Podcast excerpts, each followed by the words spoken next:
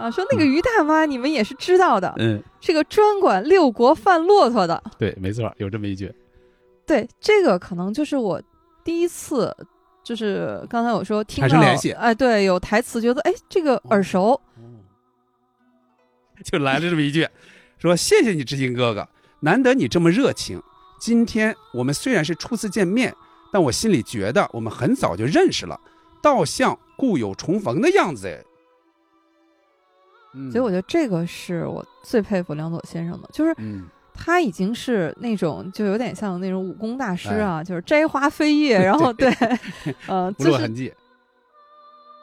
就是非常隐喻的写法，嗯，就一直就说这个袭人和晴雯嗯。其实就是宝钗和黛玉的化身，哦，所以你看他们的结局，他说：“你看这个，明显的就不是梁左写的，这是张悦写的嘛。张悦老师当天就在现场啊，在发布会上，张悦老师说：‘我就是按照《红楼梦》写的。’我觉得这个《我爱我家》这里边生死观是很正的，而且说到这个事儿的时候，他不伤他的喜剧性。所以就是很高明。嗯，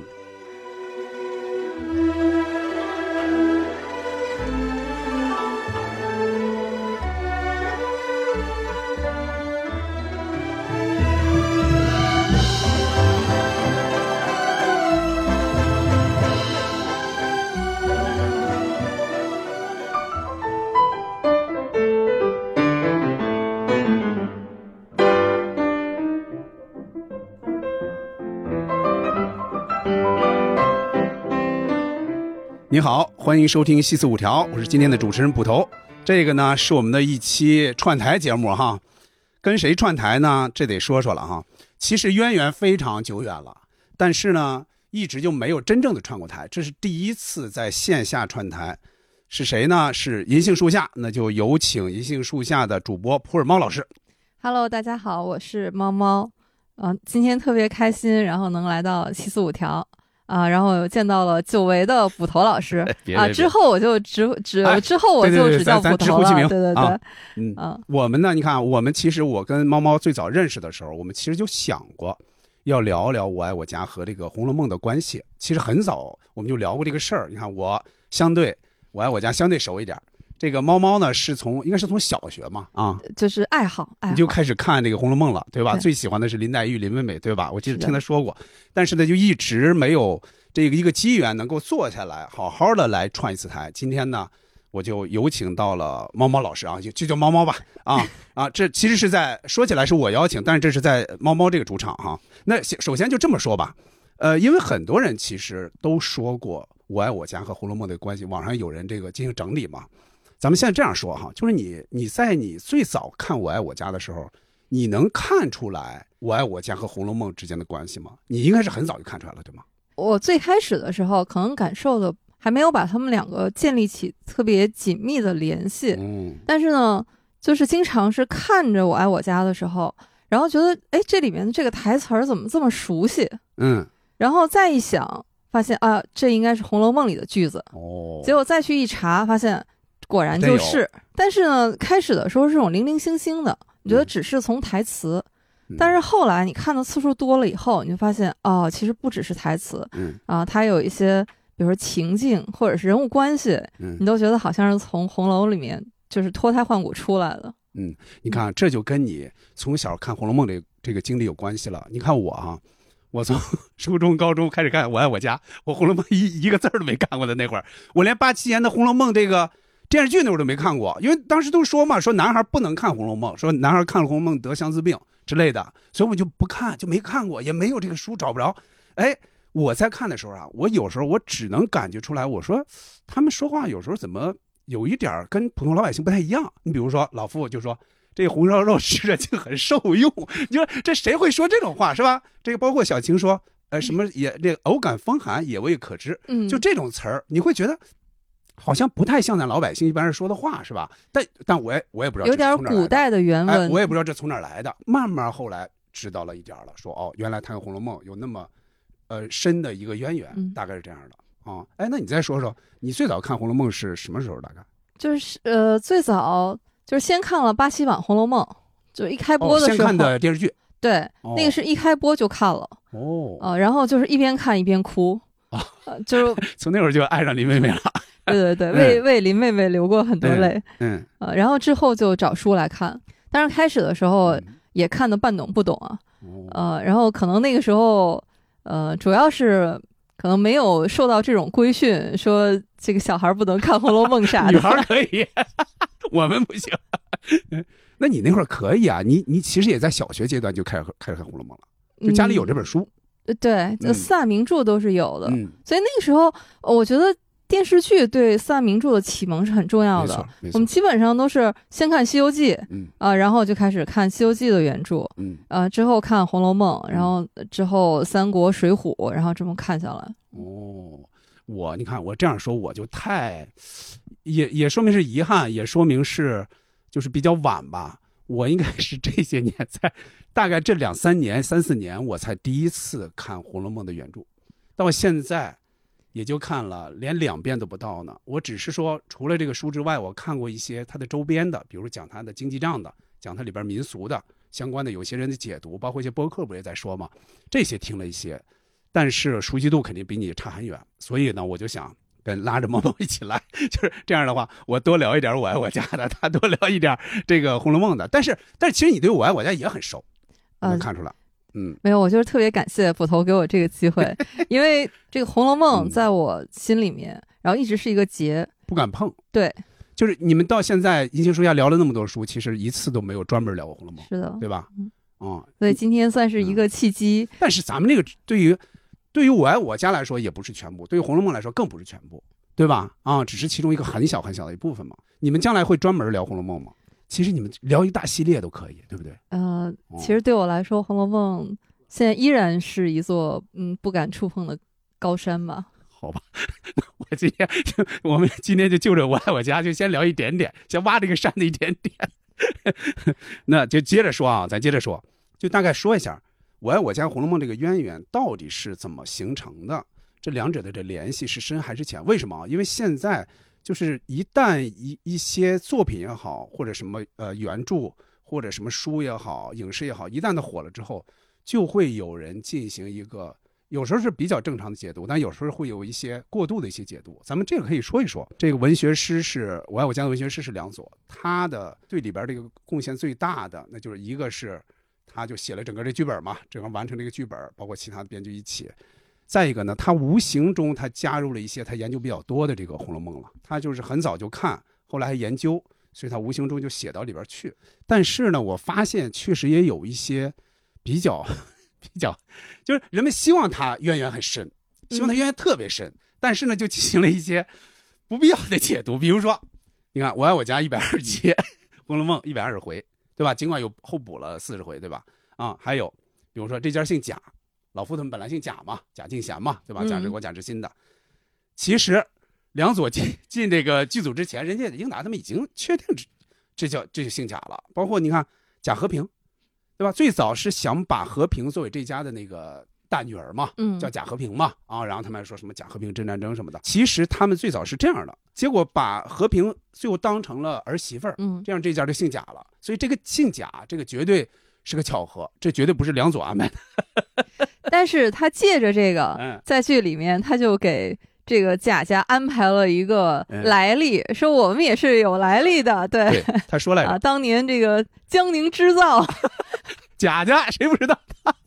然后和平就说：“这个啊，这个怎么着是全你们家的呀？”他说：“艺术虚构嘛。对，你看这个也是从红楼里来的。对，但是这样，我想起来的是这个，就是说当时应该这么一说，就差不多十年前了，就是一四年发布会上呢。里边就有人就提到了，好像杨老师自己提到的。他说很多人就说，呃，我们这个《我爱我家》《红楼梦》有有多多深多深的关系。结果拿了文章让我看，我心想这这这说这不笑话一样吗？哪有那么多啊？结果一看，哎呦，还真那么多。但他自己也提到了，其实就是有一些是后来人说到的嘛。嗯，但是梁左先生嗯对红楼绝对是爱的深沉。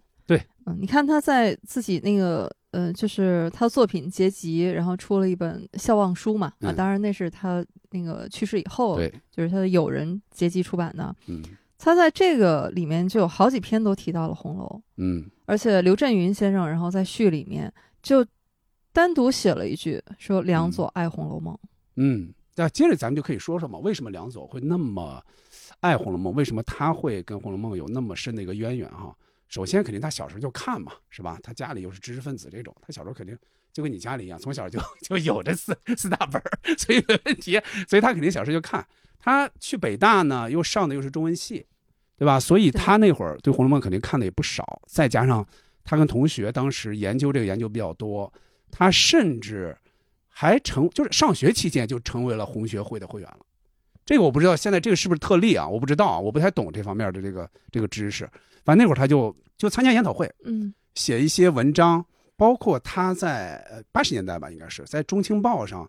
还写过叫什么是红楼那个类似的一系列的普及的文章，就他研究的很深的，就他的同学那会儿，大部分人都认为这个梁左毕业之后是要去研究《红楼梦》的，就没想到他去写了相声，写了《我爱我家》那样的。嗯，对，他在相声书里面，嗯，就有好几篇都提到红楼。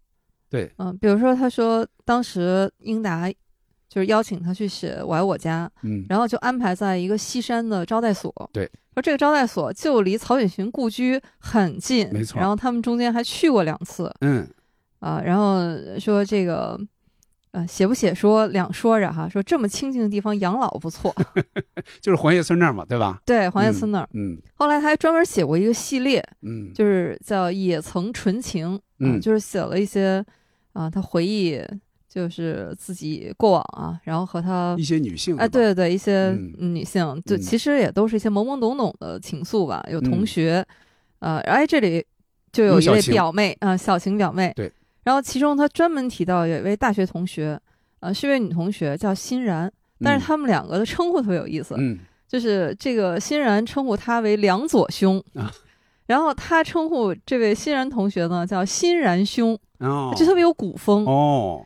对，然后他们两个就说那个时候就一起研究《红楼梦》啊，经常一起交流。嗯，然后梁左先生还跟他说，这个俞平伯先生啊，他有一个观点，就是钗黛合一。嗯，啊，他就跟这个欣然兄就说，你看一般女孩子身上哈都是呃兼有这个钗黛二人的这种性格特点啊，只不过比例不太一样。嗯，但是呢，唯一就是你例外。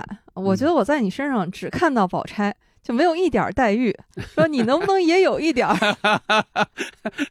然后惹得新仁兄当时勃然大怒。嗯，对他跟那些同学，我我听一个人说过哈，他跟那些同学有的就他就叫人姐姐，因为他在这个班里是很小的，因为他你想他等于是，呃，当时高考恢复之后第一届嘛，有很多是比他大很多的，所以他见人就叫人姐姐。然后那个那个同学就说，他说他有可能也是。有点像贾宝玉那意思，见人家姐姐叫妹妹那种。嗯，而且还有，刚才我们说了好多梁左先生他对《红楼梦》的研究。嗯，就是我发现他不光是在我爱我家里，就是他是把《红楼梦》然后运用到了很多他的研究领域里面。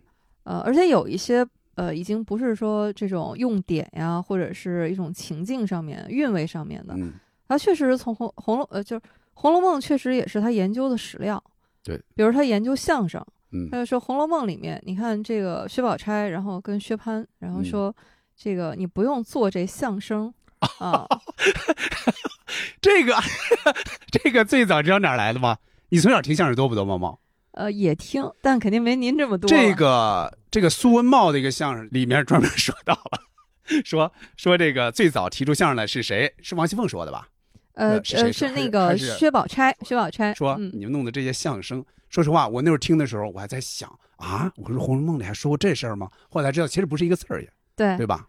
呃，但是他是拿这个当一个史料嘛，就说相声的起源应该也就是在这个前后啊，应该不比这个更早，差不多，真就是那会儿。嗯。嗯，哎，不过您说到苏文茂先生，我又想到，嗯，就是批三国肯定他的代表作了，但苏文茂先生还写过。”一段批红楼有，他他那个就是专门给红学研究会，然后有一次研讨会吧，嗯。啊，专门写了这段。内部的。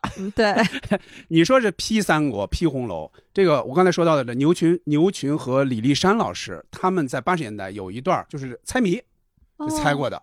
啊，说什么 过了马年是牛年，什么什么，不可能什么什么之类的，反正里边有很多，就是把里边很多人放进去了啊，贾母什么之类的，贾丈母娘之类的什么什么都放进去了。哎，那这个我要找来这个有这个有很好玩。是他那会儿研究，你看我刚才说到了他在学校研究嘛，其实你看他后来他后来去了艺术研究所的呃艺术研究院的曲艺研究所，他当时就说嘛，研究院里边专门有红学会嘛，他那就挨着的，他那研究所跟那是挨着的啊。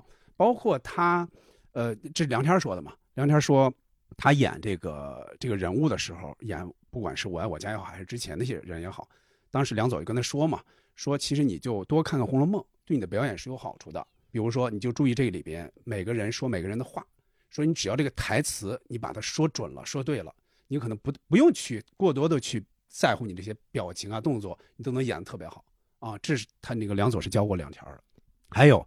就是这个谁呢？梁左在，因为很遗憾嘛，后来不离开了嘛。嗯，他在生前，其实在写这些影视剧和相声的时候，其实他早就想过，构思一个小说，是一个很长篇的小说，而且是跟他认为最伟大的作品《红楼梦》要联系在一起。他要把这个这个场景设置在，比如说这个恭王府这么一个里边，然后让这些什么故事发生呢？比如红学家，什么各种的研究者。各种人人物，红学会啊，什么各种人物穿插在一起，写一个比较伟大的作品出来。但是他只是当时也就是停留在口头上，就没有写成嘛。但是就在我和猫猫咱们录录这一期节目之前，也就十天以内吧。嗯，他有一位同学现在海外了，呃，李彤老师，他刚刚出版了一呃，应该是好几本一套叫叫《红楼外史》，刚刚出版的。我看那个意思啊，因为他他朋友圈里照了一下他那个大概的那些目录嘛。大概就能看出来，应该是梁左说的这个，啊，当然咱不能说说他写的完全是一样的，因为李彤老师肯定有他的想法嘛。但是我看到他在前言里边，前面是专门有他自己写了一首诗一首词，里边是专门提到梁左的，下边有个注释，大概梁左是谁是谁，所以说明这个事儿，呃，后来也算是完成了啊。如果给稍微有有点告慰吧，我就想这个，还有一个一个小花絮了，当然是梁左的女儿叫什么？梁左女儿叫梁青嗯，对。这个的话，我听他的同学应该是苏木老师说过，说这个我我女儿叫梁青，然后苏木就觉得，嗯，怎么起这么随便，怎么起这么名？他说就是我和吴兰清的女儿嘛，就是他的那个妻子嘛，叫吴兰清，我和吴兰清的女儿，所以叫叫叫梁青。后来你看，我也是看《红楼梦》我才知道，哦，你说这个可以，你说，嗯，《红楼梦》里面的青儿、板儿，对，没错，就是刘姥姥的外孙子，对不对？和外孙女，对吧？是板儿的妹妹。他给女儿起名字这个思路，嗯，我觉得跟您一脉相承。嗨，你说到我这儿了，怎么？你看您家的扣子，对我这也来自于作品啊。他那个是露了面的，哎，那个青儿露过面吗？在《红楼梦》里，是不是只是提到过？应该是板儿露的面，板儿肯定是露面了对，因为他是带着板儿去。那不是老去找那个探春，然后非得要那佛手，不给就哭。对对对，他以为能吃的。对，呃，青儿好像是没露过面，反正他反正这个青儿在这里面是呃非常无足轻重的，可以说啊，在这带引号的无足轻重那么一个人物，呃，出场也不多嘛。啊，那样的，我这扣子这个，反正就是当时觉得好玩就起了。扣子也是从来没有露过面儿，但是一直在剧里。但我这个是什么呀？我这个是相当于是小名，他这是大名。包括后来梁青不也写了一些影视剧嘛？啊，这署名就是梁青，这是大名啊。行嘞，这期节目的重头了啊，那就要理一理《我爱我家》。咱说了半天《我爱我家》和《红楼梦》的渊源，接下来咱们理一理啊，分门别类说一说。就他大概在哪些方面，这两者有那么多渊源？我爱我家的部分，我多说一点；红楼梦的部分，猫猫多说一点。能者多劳哈啊！那我咱们先从台词说吧。好的，我那我先说第一个哈，我抛砖引玉啊。我还以为又要到那个呃什么互相那个什么猜台词儿那个阶段了。哎呦喂，吓得我一身冷汗。那我那我可不行，我爱我家的稍微好一点，这红楼梦的我可差太远了啊。那我先说第一个哈啊。那正好也是全剧的第一集，就是前两集哈。发挥余热不是分上下集嘛，在下集里边一开头，和平就说到了，这是什么什么情况下说的呢？应该是老傅相当于他请这个他请这装修队来装修嘛，就弄得家里一团糟。这一下呢，就上集就结束了。下集一开始，呃，这和平怎么说的？老父啊，说说爸，您满屋子瞅瞅，哪个不是您的儿女？除了小张，小张跟亲闺女也差不多了啊，就来了这么一句，就是意思是我们有什么错误或者有什么，你可以直说嘛，反正都是自己人，大概是这个意思。爸您说什么呢？您满屋子瞅瞅，哪个不是您的儿女？啊，除了小张，小张跟亲闺女也差不多了。哎，您是长辈，别说您要安热水器，要铺地板，您就是想放把火把这屋子给点了，自公安局不抓您，我们有什这个么呀？其实对应的应该是《红楼梦》的是第二十二回，就嗯过生日，贾母要想想给宝钗过生日，她说她掏二十两，是吧？然后王熙凤应该是感觉她给的少了，是吧？你你只掏二十两，那过一生日二十两哪够啊？你说你那意思是你留着钱要给宝玉嘛？所以他假开玩笑跟贾母说说你举眼看看谁不是儿女，应该是来了这么一句，你看就比较对应前面说那句嘛。嗯。呃，这段其实，在《红楼梦》里面还是很重要的一集，嗯。因为这集里面它主要是就是听曲闻宝玉误禅机，嗯。就是给宝钗过生日的时候，嗯。宝钗呢，啊、情商比较高，嗯。她说知道老人都比较喜欢热闹戏文，嗯。所以就点了一出这个鲁智深啊，其实大闹五台山的这么一出戏。对，然后贾宝玉就有点不以为然，嗯宝钗就说：“哎，你不知道这个戏里面它的这个词藻非常好，嗯说里面有一只寄生草啊，其中就有一句‘赤条条来去无嗯牵挂’。然后之后呢，这个因为过这个生日啊，然后嗯又是闹出了一场这个宝黛钗，然后还有湘云，反正他们之间又闹点小别扭啊。嗯因为那个湘云说唱戏的这个女孩子，然后嗯这个 眉眼儿，她说 这个像谁呀、然后谁都不说话，就湘云直肠子，然后说我觉得像林姐姐。对，这一下嗯就是就是我们现在听觉得没什么，说你像个演员，还觉得是那夸你呢。但在当时嗯，贵族小姐，然后和这个唱戏的女孩子，你嗯你这么比的话，这贵贱高低哈对，啊，林妹妹当时就不干了。嗯这个时候呢，宝玉一直都是和事佬嘛，然后嗯就去这个调解这个啊，然后去挤眉弄眼的对，然啊后去沟通协调。哎呀，反正最后是搞大家是没有一个买他账的。嗯结果宝玉这时候觉得特别的心里特别凄然，嗯就觉得说赤条条来去无牵挂。后来就是有一段他自己说了一段这个呃，就是禅宗的寄语，嗯然后宝钗听了以后就很害怕，说他悟了。哦所以其实这段呢，就《红楼梦》有一个特点，它是草蛇灰线，嗯就是这个我们看最后宝玉出家，嗯其实前面都是有这种伏笔暗线的。对，嗯嗯，哎，这个有点扯远了哈，这个和这句台词可没有能没有什么直接关系。没有没有，咱多听一点《红楼梦》，正好啊。行嘞，那毛毛你你直接说下一个吧，咱嗯啊，有一句我印嗯象特别深，就是那个亲家母到咱家那集，经典啊，对，然后那老妇就说嗯。哎呀，就就跟俩儿子，然后就说现在大事不妙了啊，然后说这个老太太成天就非得要给我张罗介绍对象，对。啊，然后说还成天跟那个于大妈嘀嘀咕咕的。对，啊，说那个于大妈你们也是知道的，嗯。是个专管六国贩骆驼的，对，没错，现在的影响已经都出去了，啊，那天早晨，他和那个于大妈俩人在一块儿是嘀嘀咕咕。于大妈那人你们也知道，那也是个专管六国贩骆驼的。这俩老太太在一块儿，那能够嘀咕出什么好事来吗？，这个可能啊？就是我第一次，就是刚才我说听到联系。哎，对，有台词，觉得哎这个耳熟，哦，结果发现这个就是《红楼梦》里的。对，但是这个嗯。还有一个小插曲，嗯。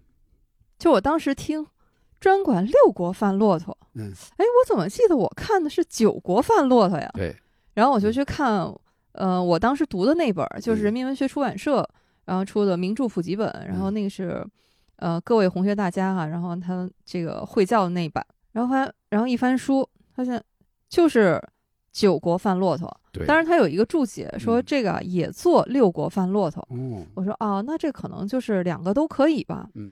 但是后来就是随着看《红楼梦》的这个《红楼梦》，因为有各种版本啊，嗯。就是呃两大体系吧，一一大体系呢是抄本，就是以嗯。前那个大家都是呃手抄本嘛，然后嗯。传抄，然后在这个系列里面，呃大部分都是九国贩骆驼，哦，尤其是呃人民文学出版社的这一版呢，它是以古抄本那个庚辰本为底本的，哦。嗯、所以这个抄本系列基本上都是九国，哦，但六国呢也是有渊源嗯，这个有来处的，嗯。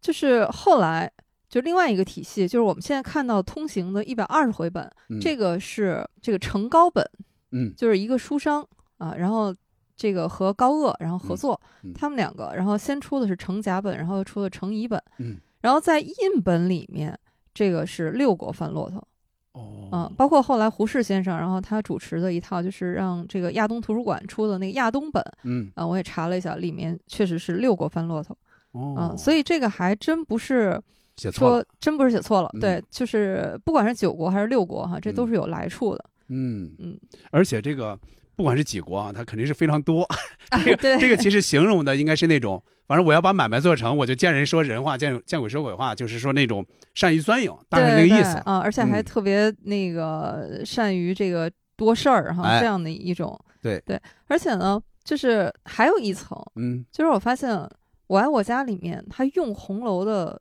这个台词，嗯。然后其实也是一种用典嘛，我发现他用的都特别准确。嗯。你看，在这个我家里面这一段啊，呃，父老呢，他是就是就其实也是在表达抗议啊，就是这个胡乱给他做媒的人。但这一句出在《红楼梦》里面，嗯。然后它是四十六回，嗯。鸳鸯女视觉鸳鸯偶，嗯，也是一段就是跟这这个个感情啊什么有关系的。啊、其实是嗯。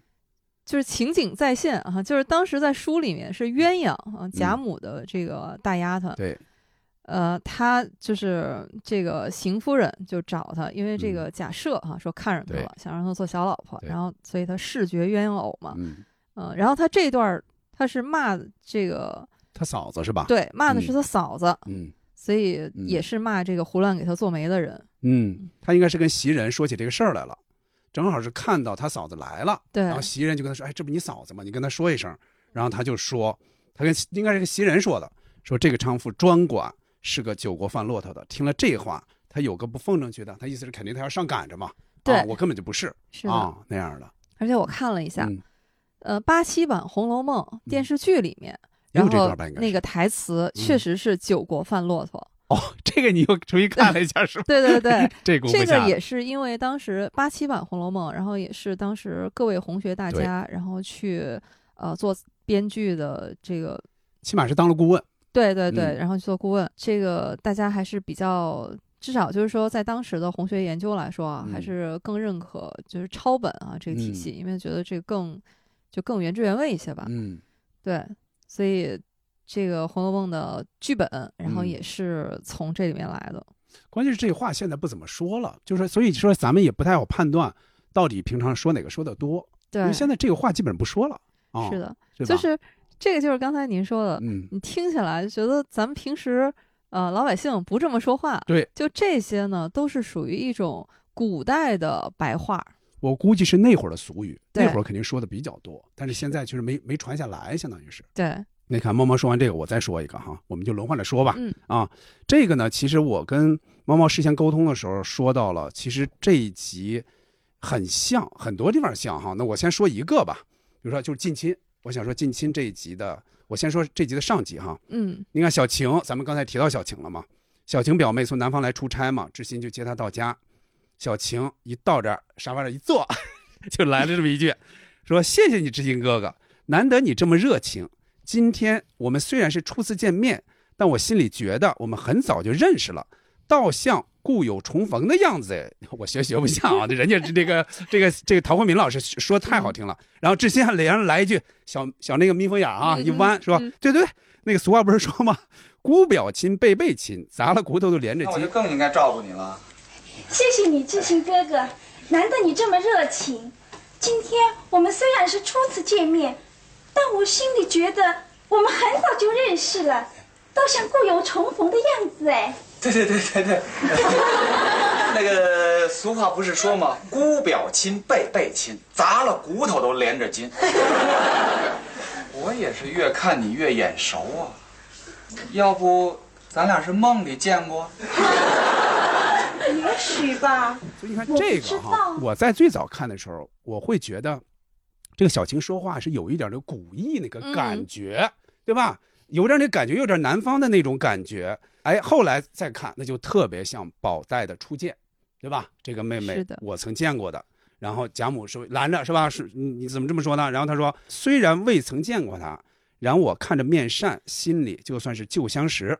今日只做远别重逢。你看，就这个几乎是把这些话画到了这个小晴的这个台词里边去。对近亲这一集啊，嗯我觉得对，那就是 所以这个重点说说。对，就是含红量爆表 这一集。对，嗯就是刚才您说的这个，呃，整个它这一段哈、应该说是宝黛初会的这么一个场景。嗯但是其实里面还有一些也是《红楼梦》里用过的，嗯比如说志新说这个姑表亲辈辈儿亲，嗯其实，在《红楼》里面有一个场景，嗯就是宝玉然后对黛玉说的话。嗯这集呢是二十回，嗯，又是宝黛闹别扭了。他俩经常闹。对，这个呢就是湘云来了。嗯呃，然后本来这个宝黛之前其实俩人就有点小别扭，嗯啊、然后这个时候湘云来了呢，宝钗就过来找宝玉说赶紧去看云妹妹，嗯就把宝玉给拉走了。嗯，结果等到宝玉再回来，然后再来看这个林妹妹的时候，林妹妹就不理他嘛，说嗯你看你我刚才本来生着气呢，然后你就让人给喊走了，就明显是为了别人把我抛下。嗯这个这个时候黛玉然后就说你又来做什么？横竖如今有人和你玩，比我又会念，又会做，又会写，又会说笑，你又来做什么？毛毛可以，不仅是研究了啊，还模仿。好，然后这个时候，宝玉就说：“你这么个明白人，嗯、怎么就是连亲疏远近都不明白呢？嗯对吧？”然后他说：“我虽然糊涂，我也明白。说头一件，咱们是姑舅姊妹，嗯嗯，其实就是姑表亲的意思。嗯。嗯说宝姐姐呢是两姨儿姐妹，对，论亲戚，她比你叔，哦啊，对，是有这句话。对，对，所以这个其实也是红楼里的一个场景。哎，你说到这儿，猫猫说到这儿，还真是，就这句话，你看咱们现在也说，也听有人说，但是呢，我在看到这儿的时候，我才知道，哦，原来他是把姑表亲和这个姨家这个亲戚是对着来看的，就是类比来看，到底对哪个更近，是的是这个意思。其实，嗯，这里面那个小晴就说：“那我先回我的房间了。嗯然后傅老师说：“哎，他怎么还有自己的房间啊？不是那个你嫂子都 联系对，招待所嘛，他怎么又都家里来了？哪个是他的房间啊？然后，然后，然后那个志新就说：“就我那屋啊，然后我在客厅搭床。我我吃好了，你慢慢吃。嗯我先回自己的房间去收拾一下东西。哎，哎好好。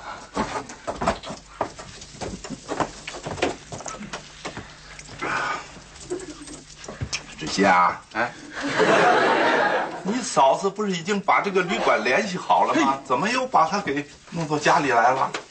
啊，还自己的房间，哪个是他自己的房间啊？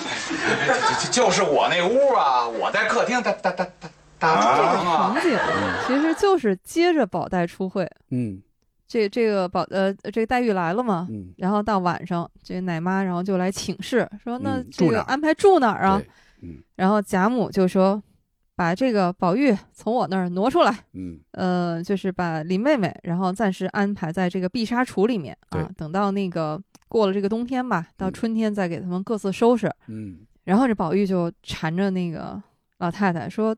我就在碧纱橱外面的床上就很妥当 啊，何必又出来闹？然后贾母想了想说：“哎，也罢了。嗯，”所以就是也是一段儿这个有点像。贾宝玉对舍不得那个，就是一看那个妹妹，然后就那个就喜欢嘛，就舍不得。嗯，所以那个宝玉一直就就是经常就跟黛玉就说，咱们两个一床吃一床睡，长这么大了，嗯嗯那他俩确实是，就是他那会儿非常小，对吧？对应该就十一二岁、十二三岁哎，，不不是在原著里面，他应该就是更小。更小，哦呃，应该就是五六岁，然后这样子，嗯。哦，就是我们看那个电视剧，那都已经是就已经比较啊，就已经是少女了，那感觉对。嗯但实际上他们是真正意义上的这个青梅竹马、两小无猜这样长起来的。嗯这里面那个志新，然后就呃，就说，哎，我琢磨着啊，然后给这个小晴妹妹什么关关窗户、铺铺床什么的，有这句，有这句。对，然后你就发现这他俩是什么？他俩就是呃，首先是老傅他们先议论了这俩人的关系，是吧？结果呢，俩人就回来了，回来人人家小小晴回自己屋，然后他他结果他也想跟着去似的，然后老傅说你去干什么？他开始我铺铺床什么的，是这样的，是吧？对。但是这个志新不是第一回，然后说这个给人铺床叠被这个事儿啊，就是您记得呃，再往前就有一集《无限追踪》哦，啊，就是他和 那个对和那个溜达姑娘，对，他就说你就是一年前。为我叠被铺床的那个丽达小姐，对，然后还然后那个，哎呀，要说你这么漂亮的姑娘为我铺过床，呃，其实这个，嗯，也是《红楼梦》里面的一个场景，对对对，就是就是宝玉去看黛玉，嗯，然后呢，这个紫娟然后在，嗯，宝玉就跟那个紫娟就说，哎呀，好丫头，说若供你多情小姐共鸳帐，怎舍你叠被铺床。啊，这个是从戏文里面来的，应该是《西厢记》还是什么？对，然后当时林妹妹这脸就掉下来了，对。对，而且特别严肃的说：“二哥哥，你说什么？”嗯，啊，他就觉得说你在外面听了这些村话混话啊，然后就拿我来取笑，嗯啊，然后这个就又哭了，所以 很多时候是这样的，对吧？嗯，哭哭啼啼的，打打闹闹的俩人。对，嗯，哎，这个是很像。我在最早看的时候，我也不太明白，我说为什么要说这么一句？结果你记得吗？圆圆不是来一句吗？他们要说这个小琴和这个知心的事儿了，然后圆圆说：“小圆圆不能听，是吧？圆圆回去睡觉去，明天上学的。”然后圆圆说：“二二叔，你帮我铺铺床去呗。”有这么一句啊，那说明这个还是也是有渊源的，对对吧？嗯，对，这还要 call back 一下啊。嗯，就我一直觉得我家里面就是对《红楼梦》的运用吧，嗯，我一直觉得就是有一种呢，就是刚才咱们说那台词儿，对，基本上是原文，然后来用，就有一点用典呀，或者是玩梗的这个意思。嗯，还有一种呢，就是像比如像近亲啊，像这种，就它整个你就觉得是化于无形。对，就这集你你也不好说哪一句好像，它好像也不是说原汁原味的那个原文，嗯，但是呢，你就觉得整集。那个氛围都是红楼里来的，所以我觉得这个是我最佩服梁左先生的，就是他已经是那种就有点像那种武功大师啊，就是摘花飞叶，然后对，呃，就是痕迹，对，所以这个是，比如说，其实刚才你也提到，他就说小晴表妹就是说，哎，这个偶感风寒，对，偶呃，对，就是偶感风寒也未可知，一整天了，水米不沾牙嘛。表姑父，我真的不知道呀。我们就是一道出去走了走，哦，想必是晚上公园里露水重，二表哥偶感风寒也未可知。嗯，就这个表述 太红楼了，就红楼里随处可见，就是那种又想搪塞一下，然后又又那个就是支支吾吾，有点那个这种这个劲头的时候，然后他就会说啊，也未可知。对，尤其是你再联想到接下来咱们在说这个之外，可能也会说到一些演员嘛。尤其你再联想到演这个小晴表妹的演员，就是曾经演过电影版《红楼梦》林黛玉的这个陶慧敏老师，对吧？你就更觉得就特别恰如其分，由他说出来。只不过，哎呀，这个电影版《红楼梦》嘛，也是有点遗憾。嗯，就陶慧敏老师，就他往那儿一站，绝对是古典美女，是因为她也是越剧演员出身嘛。对呀，嗯嗯，但我觉得她确实不是。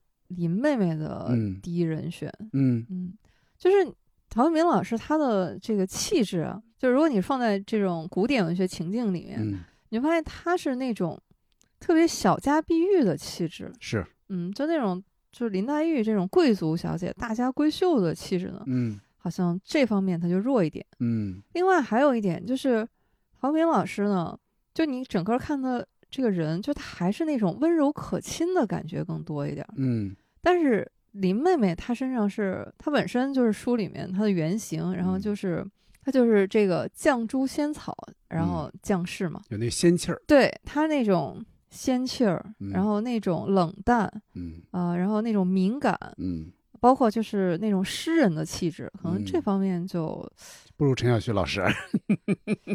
哎，当然也有可能是是这个先入为主啊。是，你看我我们之前还聊到一个那个有点那样一个话题，就是最早八七版《红楼梦》出来的时候，很多人是也是不太认可这陈小旭的。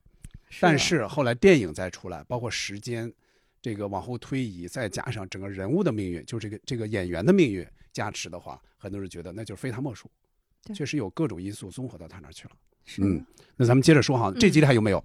嗯呃，这是没了，那个继续。行嘞，那我再说一个哈。嗯哎，这是该我说了，该你说了。刚才这这个算我开的不重要，头。不重要，行嘞不，重要。那我再说一个啊刚才说的是志新，那我说治国一个哈。嗯这是在哪一集呢？是在我爱我家拍的最早的两集是什么呢？就是在那遥远的地方。这里边啊的上集，治国呢去杭州出差，遇到了方科长，是吧？小方，那个小方啊，不是后来的那个村里有个姑娘叫小方，那小方啊，回来之后就被和平就各种拷问嘛，包括让他念信，一封一封的念。中间非常被动的时候，治国是偷着给小芳打过一个电话的。他给小芳怎么说的呢？有这么一句，说要知道发展到今天这个局面，还不如当初我就和你怎么着怎么着哈，这这这省略号了，大概是啊，然后省得我网担个虚名了。现在是有这么一句。我现在还能够控制家里的局势。要知道，发展到今天这个局面，还不如当初我就和你，省得网当个虚名啊！这一句呢，应该就对应了，应该是晴雯那个嘛，对对吧？呃，超检大观园，晴雯被赶出去，结果这个宝玉去探望他，就很悲苦的那一个场景，对吧？里边晴雯是说到那么一句的，非常非常像这一句。猫猫可以继续说，嗯。呃，其实这一句嗯，在《红楼》里面，你别看它就这一句，嗯。其实信息量是非常大的。没错，它不只是说表达一个晴雯的不甘心，嗯。这个要说到晴雯，呃，我们都知道宝玉身边两个大丫头嗯。袭人、晴雯，嗯他们俩的这个来历和出身来说的话，其实都不是家生子，对，呃，然后两个都是呃，这个袭人，然后最早是贾母的丫鬟，嗯。然后贾母呢是觉得说，哎，袭人比较可靠，嗯。所以呢就给了宝玉，是让他他主要是让他照顾宝玉的这生活起居，嗯。但是晴雯呢是有人把她从外面买回来，嗯。然后贾母呢是觉得晴雯漂亮，然后嗯这个灵巧，所以就把晴雯给了宝玉。嗯。其实这个暗含着什么意思呢？就是将来，呃，这个宝玉如果要要这个纳妾的话，嗯。那就是首先考虑这个晴雯，嗯。因为那个这种大家嘛，嗯。这个按贾府的规矩，一般都是你正式娶亲之前，然后嗯。会先有这个丫鬟哈，嗯。然后这个呃这种姨娘，然后嗯这种那个呃有这种角色，嗯。所以实际上从这个追根溯源的话，嗯。晴雯和宝玉其实带有一定的这个呃官方的认可的，哦。反而袭人开始并不是。嗯。但是呢，在这过程当中，然后我们知道这个宝玉出仕云雨情，然后是和袭人，等于就是大家就是事实上大家已经知道这个关系，嗯尤其是袭人后来又得到了王夫人的认可，就是高度认可对，嗯而且是。从这个实质上已经是享受姨娘待遇了，啊，是就就是按钱都给她按这个姨娘的份嗯额哈，然后嗯那个每个月发工资给她。嗯但是呢，这个晴雯就是怎么也，就是她可能自己也没意料到会被撵出去没错啊、因为顶多就是是吧，有就是即便是说你王夫人对她有意见，但嗯。毕竟是贾母给宝玉的呀，嗯。这个其实不是等于是打老太太的脸吗？嗯。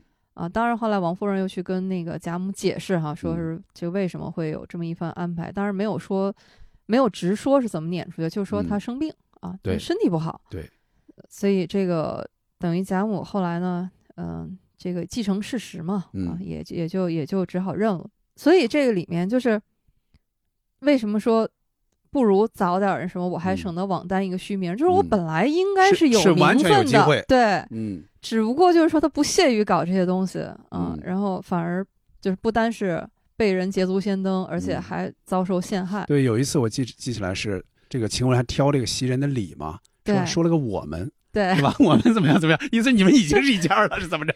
是吧？就他心里上肯定是不服的，加上他那个性格，是吧？对，嗯，而且晴雯呢是这样，她是脾气特别暴，嗯嗯，就是眼里不揉沙子嘛。嗯但是她自己其实是一个洁身自好的，就是我也不搞那些。另外就是说袭人是属于什么呢？用我们现在话说啊，就是一个专业技术人才啊，就是嗯人家在这个女工方面，人家嗯确实是有独到之处，比如说那个贾宝玉的那个呃孔雀球。哦呃，你刚才说了，你刚才说的是袭人，就是其啊，实不好意思，我是那个那个那个晴雯嘛晴雯？补那个补金球嘛，对吧？嗯呃，那个嗯，雀金泥，雀金尼，呃，然后嗯那个被火崩了以后，嗯就只有他能补，嗯而且他还是这他生了病个对，嗯嗯人家这个带病坚持工作，所以其实晴雯就是那种，就是他的判词嗯“心比天高，身为下贱嗯”，所以非常可惜。而且，呃，这个又是《红楼梦》里面，然后一种就是非常隐喻的写法，嗯，就一直就是说，这个袭人和晴雯嗯其实就是宝钗和黛玉的化身。哦，所以你看他们的结局，基嗯本上就是宝钗和黛玉两个人。就是说最早被看好的，反而最后是是走向一个反面，是个悲剧。所以，对，嗯但是从宝玉来说，他最信任的人还是晴雯。就有一嗯次，他就是想给林妹妹就是送帕子，嗯就是送这个，而且是旧帕子。嗯其实这个在红楼里面，他没有明写啊，但嗯是就在当时来说，就是有一点送定情信物的意思。嗯所以这个事儿呢，他是让晴雯去的。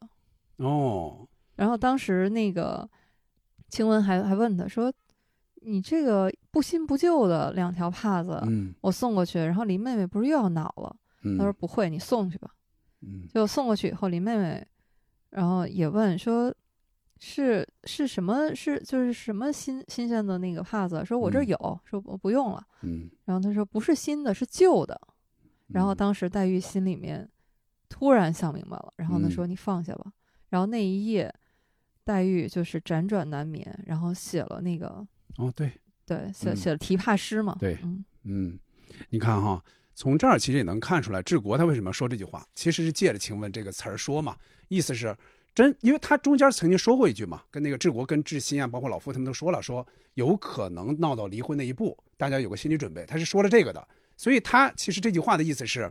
我早知闹到闹成这样，我真没准发生点什么。其实有点这个意思，嗯啊，当然也可能就是反正就这么说出来嘛，代表一个其实有一点晴雯这个意思。哎，那接着说，刚才、刚才猫猫说到了晴雯的判词，那由此还能说两集的标题，有两集就是小贵。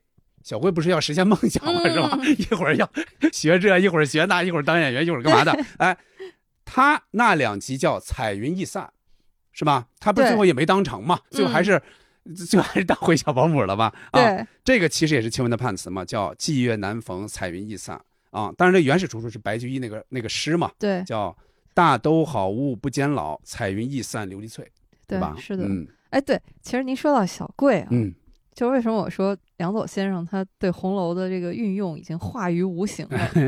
就您还记得小贵第一次出场是跟小兰儿一起小兰儿啊，对就是两个那个小保姆，然后说不知道选谁，两个都带回家了，结果两个小保姆竞争上岗 啊。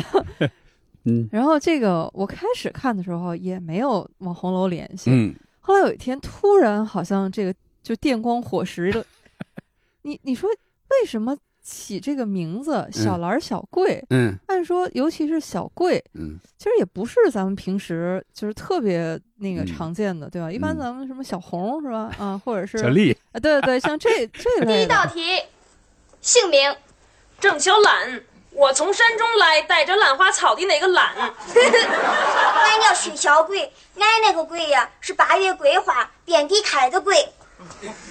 所以我忽然想到了，嗯。说这俩名字连起来不就是兰桂齐芳吗？哦哦，那也应上了，对，就是红楼最后就这个是一百二十回本啊，然后给了贾家最后一个光明的尾巴吧，是。就是还有点那复兴的意思，嗯所以这个也是为什么后四十回，嗯。呃，到现在也是一个谜，就到嗯。底是不是曹雪芹的本意，还是是。说纯粹是高鹗的叙述嗯。啊、到底是说兰桂齐芳，还是像这个前面判词里写的嗯，落了片白茫茫大地真干净，对啊，所以现在没有标准答案。是是，那正好猫猫说到了这个小贵和小兰竞争上岗哈，那我正好再说一个啊，我说完这个你再说其他的啊，那就是什么呢？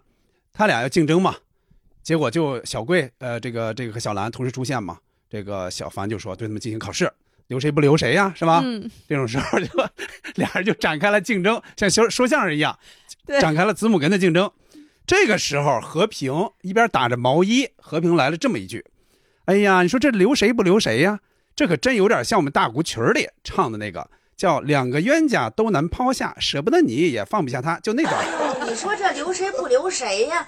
哎，这可真有点像我们那大鼓曲里唱的，叫两个冤家都难抛下，舍不得你也放不下他，就那段儿。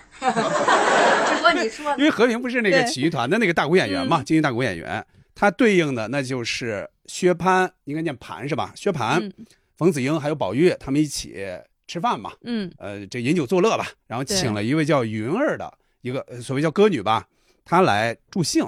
云儿一边弹着琵琶，一边唱了一个小曲儿，其中就有这么一句叫“两个冤家都难丢下，想着你来又记挂着他”，是有这么一句的。嗯，嗯，就这种吧，嗯你就觉得用的好像一点都不违和。那也是纠结是吧？对，虽然说这个场景完全不一样，对，是有这个，而且是唱着的，啊，对对对，他也是这种对，唱而且出来的。我也注意到了，在八七版《红楼梦》里边，还是真是唱出来的这一段，呃，是是唱着的，是有嗯镜头的，对，啊，嗯那一段八七版《红楼梦》里面，就整个嗯就是他们这一段就公子哥，嗯然后饮酒作乐，嗯然后他们也都是唱出来的。对，嗯，包括红豆曲就是在这个时候唱的好听了，，太好听了啊，嗯，那猫猫再说一个吧，就还有一集，我也觉得是特别像红楼里的嗯。场景的，嗯，就是姑妈从大洋彼岸来 就是您记得前面那一段儿，嗯。就是这个老妇就说：“哎呀，我这个就跟我这个表姐啊，然后一直在互相攀比。嗯。呃，他说，但是有一样呢，现在这个怎么圆呢？嗯就是我说你们的妈妈还活着这事儿，然后这个一家儿女就说得给老爷子想办法嘛，就说、那不行，我们去借一个吧。嗯。然后就想到说那借谁呢？嗯。然后哎，提名几个，老傅都不满意，最后说去借这个胡伯母。嗯。啊，这个去借胡伯母这一段儿，嗯。它里面没有一句台词儿是红楼里来的，就是、嗯。就是你不觉得说它是台词儿是从里来的，嗯。但是就整个这个设计，你觉得就特别像《红楼梦》里面就是王熙凤协理宁国府那那一段儿，哦，因为它整个前面是背景是那个秦可卿嗯。啊，然后他去世，对，这个时候秦可卿呢是宁国府的人嘛，嗯。然后这个贾珍啊，然后他是秦可卿的这个公公，嗯。然后当时就是说这个一定要大操大办啊，对，这个他就发现心有余而力不足，嗯。啊，这个时候呢，就是他自己的这个夫人就是尤氏，嗯她犯了病，对。啊，没法操持，嗯。然后他自己呢，然后又觉得说这个可能，呃，经常这个有想不周全的地方，嗯然后正在为难的时候，嗯然后是宝玉给他提了一个主主意，对，说我给你推荐一个人儿、嗯啊，你去这个荣国府，你去借这个连二嫂子，其实就是嗯王熙凤。嗯啊，所以你看这前面这个场景就很像嘛，就是也是别人支 招遇招，到大事儿了，对，遇上大事儿，然后嗯是别人支招，说哎，嗯咱去借个人儿。嗯哎，贾珍说这个好，然后就去借人。对，去借的时候呢，你还记得就是商量嘛戏里面对。他不敢说，对，是不是啊？然后不是嗯。那个你还记得那个嗯。戏里边儿，嗯。然后也是啊，大家这个开始的时候还表达的比较含蓄。对，对，呃，而且呢，他一说出来，嗯，这个老胡的反应就是嗯。你肯定不能答应啊，他说你们这什么馊主意啊，那我太太的名誉，结果没想到胡伯母还说、嗯。为什么不答应啊？啊，然后为什么不呢？呃当别人老婆多好玩啊！太太不是老婆，太太。啊，我母啊，过去是大家闺秀，哦，呃，还有贵族血统。哦，平日最讲究的就是规矩礼教。啊是。是哦，你们这荒唐主意啊，他他是一定不肯的，啊？是吧，太太？为什么一定不肯呢？这装别人的太太，哎，挺好玩的嘛。哎呦哎呦我您同意了，哎呦，就是这个出乎意料，对，这段就是又是跟红楼里面特别像，哎，你这么说，我想起来是有点像，对然后他就这个贾珍就去去借嘛，嗯。然后那那个呃，然后到这个其实是王夫人是他们觉得不行，因为王王熙凤其实还不大呢，是的她管不了这么大的事儿。没错，嗯呃，包括那个就觉得说一个小孩子家，然后哪儿经过这么大的世面呀，嗯对吧？然后但是这个贾珍，嗯然后就力挺，对哎，说这肯定没问题。嗯然后反观这个，然后那，王夫人就问王熙凤说：“嗯你行吗嗯？”啊，结果这事儿王熙凤就跃跃欲试了，嗯，她是说，嗯、她就他就正好想找这么一个机会曹雪会，芹应该是写了他的一个心理，对说是他其实是他觉得自己完全没问题啊。对，嗯而且他还想嗯，这个借这个机会，然后来崭露头角。对对，然后这个你就发现凤姐情商有多高啊！嗯就王熙凤，呃，这个王夫人就问，就悄悄问的说：“这个你可能吗？”嗯然后凤姐说：“有什么不能的？外面的大事儿，大哥哥已经料理清了，嗯就是这贾珍，对吧？嗯外边有有他呢，嗯对吧？然后就是里边照管照管嘛。嗯说便是有我不知道的，问问太太就是了。嗯，哎，你看他说非常周全，对，说说我我不懂的，嗯我来请教您啊，对是吧？哈，您嗯肯定这个懂啊。嗯然后这个王夫人，然后觉得说，哎，说的有理，就不嗯作声了。嗯然后这个时候，你还记得，这个大家一看胡伯母表态了吗？然后这个时候，一家人啊，也就开始什么治国呀、和平啊，哎，我们肯定像亲妈一样。对对，然后然后这时候那个谁呢？这个老胡来一句啊，听说你们还缺一个管家，对，结果他也跟着去。对嗯，然后这个又是跟红楼里一样，嗯你看嗯，就是就是为什么说他这个特别周全？嗯你看这个也都答应了，嗯然后这个时候就是贾珍就表态了，就把令牌拿出来给王熙凤，对意思就是说就全听你的啊，你怎么说就你指哪儿，然后大家打哪儿啊，哦就是大家就不会都不会有二话。你记着排练嘛？排练的时候，这个这个什么自己长手干嘛呢？什么我长手是干这个的吗？什么罚的什么多少多少钱月钱？然后这个和平一边一边这个服软一边说：“我是真经您这么一教导，我是真热爱咱新生活。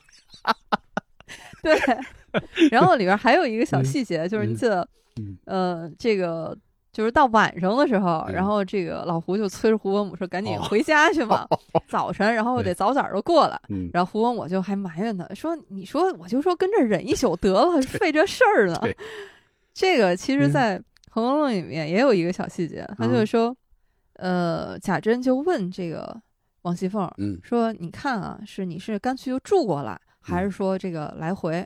来回的话，这不是劳累吗？哦，啊，说太辛苦了，是吧？我这儿嗯给你收拾出来屋子、啊，其实也是表达就是对，就是就省得来回折腾嘛。哎，对对对，哦就是很为他着想。嗯然后凤姐儿说不用，说那边也离不得我、啊，嗯，所以呢，就还是天天来。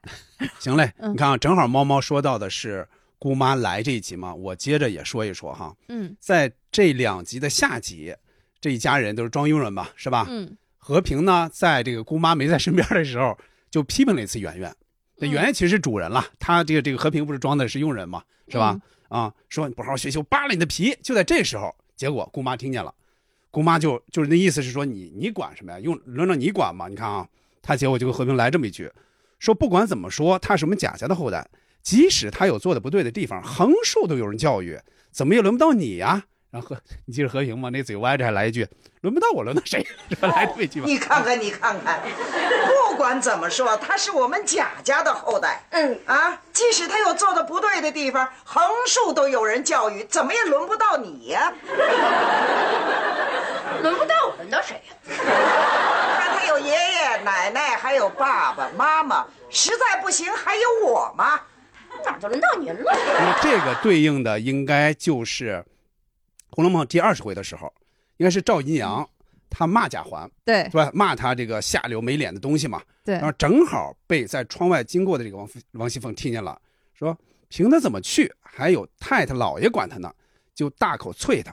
他现在是主子，不好了，横竖有教育他的人，与你什么相干？咱一听很很残酷啊，但是这个话确实是在当时说，也没也这这也没这也没挑，他这个话说的，对吧？对，嗯这个赵姨娘在《红楼梦》里面，然后也是一个就是有点显眼包一样的存在。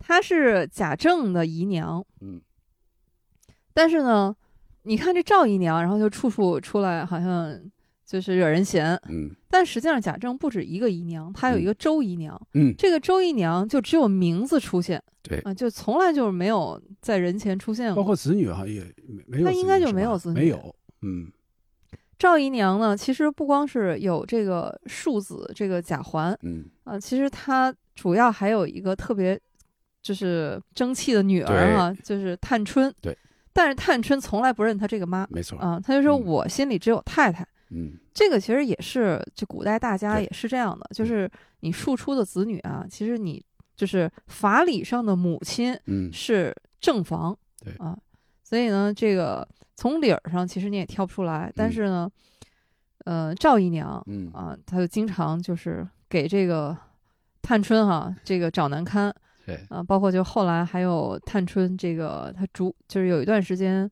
就料理家务嘛，对。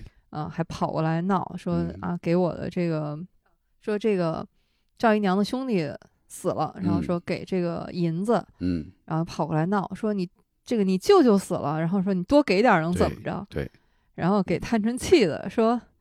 谁是我舅舅？说那个，他的意思是王夫人的兄弟，那才是我舅舅。对，就是从这儿能看出来，就是说王熙凤意思是你你这个母子关系你没闹清楚，对就是他轮不着你教育是的，哦，嗯，这样的确实有这么一句话，对，当然哦这个贾环也是个不争气的。嗯，哎，我顺便说一个，不好意思，嗯我顺便说一个哈呃，我是这几天其实才想到的，嗯你看啊，也是在姑妈这一集里边，姑妈是给这几个佣人改过名的啊，对，对吧？你看，呃，把这个老胡改成大壮，嗯对吧？把治国改大力，把这个和平和这个小贵改成叫秋菊春兰嘛，我来给他改个名字怎么样？那就随您叫着方便了。嗯，我看他嘛粗啊粗粗壮壮的，呃，干脆就叫胡大壮吧。哎，大壮，还不快谢谢姑太太？哎，瞧瞧瞧瞧，这名字起的多好听啊！是，那谢谢姑太太。哎哎，你你叫什么名字？是治国？对。哎呀，谁给你起的这个名字？我爸爸呗。哎呀，你爸爸，哎切一听就没什么文化。干脆我给你改一个，就叫大力吧。哎呀，你看看多结实，多有劲儿啊！哎，起得好，起得好，哎，比他爸爸强多了。哎，干脆你们两个一块儿，我全给改了啊！什么呃和平啊，小贵呀，不三不四的，大的叫春兰，小的叫秋菊。这个时候我就想到了一点什么呢？应该就是夏金贵吧？是叫夏金贵吧？对，夏金贵给香菱改名，哦，香菱不是后来他说意思是你看菱菱草什么菱菱菱这种角嗯对菱角哪有什么还香不香的呀？你直接就叫秋菱。嗯对吧？我就想，这改名它其实代表一种权利嘛，是的是吧？它应该是，我觉得是有那么一点我是其实这几天想到的，嗯，对，嗯，有那么一点儿嗯对，你接着说一个，毛毛啊，，那嗯你要说改名的话，嗯红楼梦》里面最喜欢给人改名的就是贾宝玉。袭人是吧？对，还被贾政说了一顿。对，哎，那段也特有意思，这个父子关系。对，然后就是高兴的时候给人改名，比如像这个袭人啊，就是属于他哎高兴，然后喜欢袭人给人改，然后不高兴的时候也是给人改嗯，呃，比如说什么。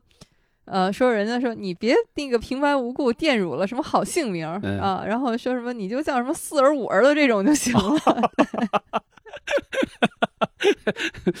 对，您说到，在这个《我爱我家》里边儿，然后有一些，比如和《红楼梦》的影视剧哈，有一些联系。嗯，就还有一个地方让我想起来，你还记得有一集特别的爱给特别的你，嗯，就是那个孟朝阳哦，给介绍对象啊，对，大家都觉得你别老赖在我们家，给你、嗯赶紧给你介绍个对象，对吧？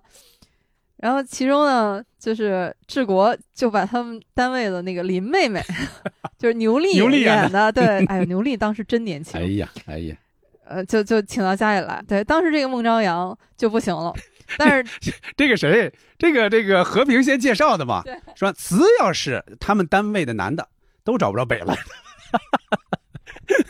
对，嗯结果呢，这林妹妹当然看不上，扭头就跑了嘛。而且还而而且还那个有要求这个治国来守护的那种。结果嗯结果镜头一转，嗯这个孟朝阳就躺在沙发上，然后一副这个要死要活的样子，就反复就唱一句，嗯对就是那个林妹妹呀，他模仿的应该是越剧里的调。对，林妹妹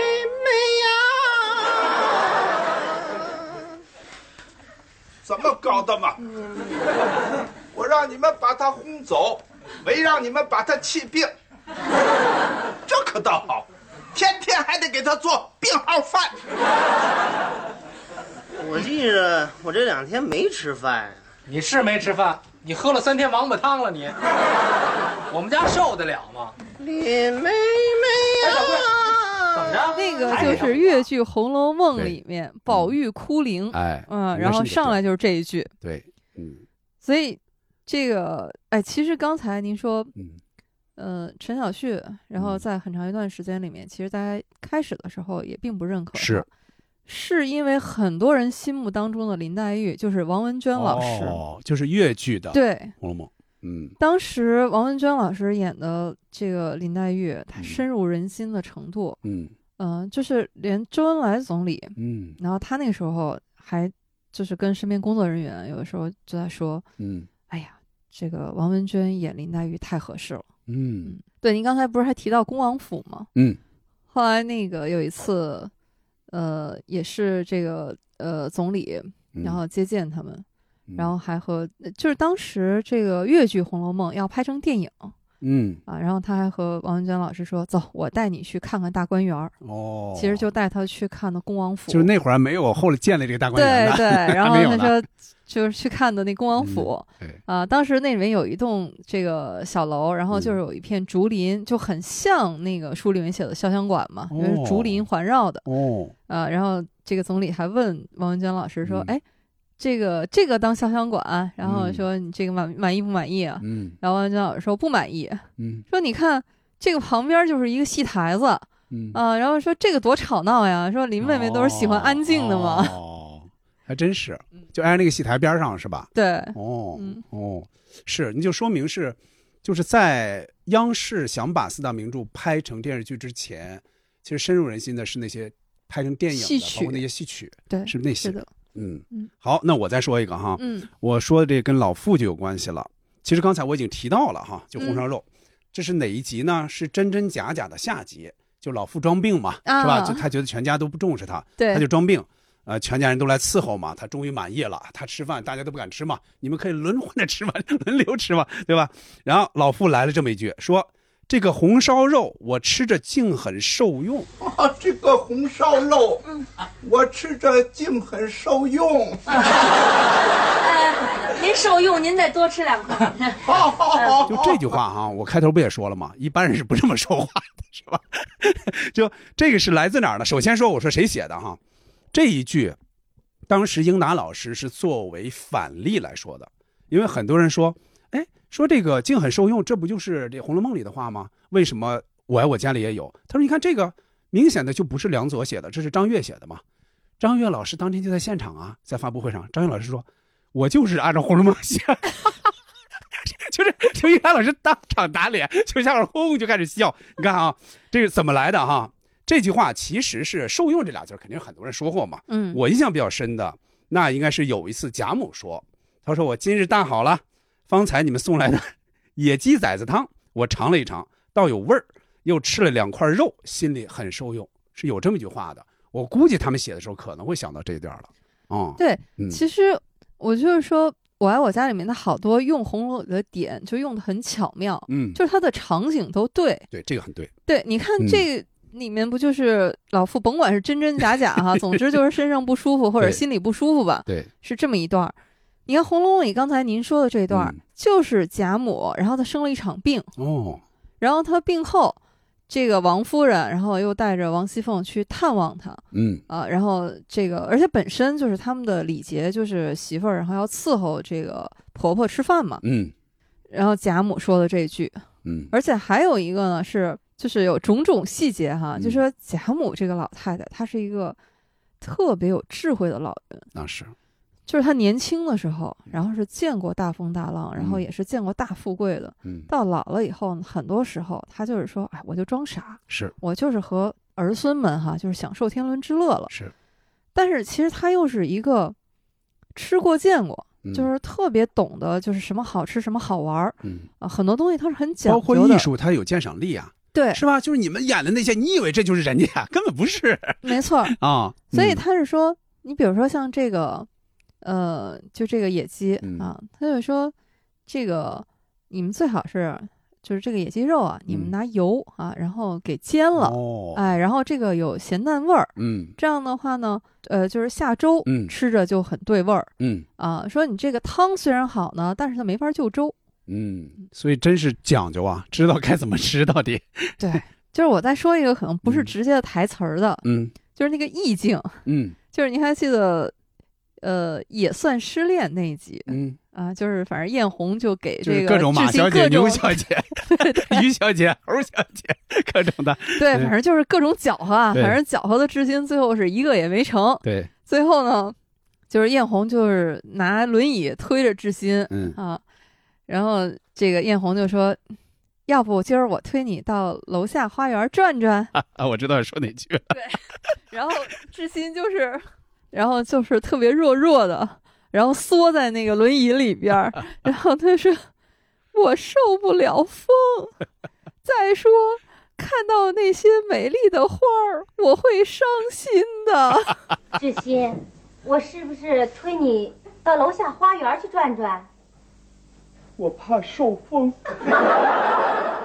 而且看见这些美丽的花儿，我想我会伤心的。”哎呦，我当时我就说，这个就是活脱脱的，就是那种黛玉葬花的既视感。有一点儿，有一点儿，呃，萧索是吧？这个伤感，对大概那些是，嗯呃但是呢，你又觉得特别有喜感。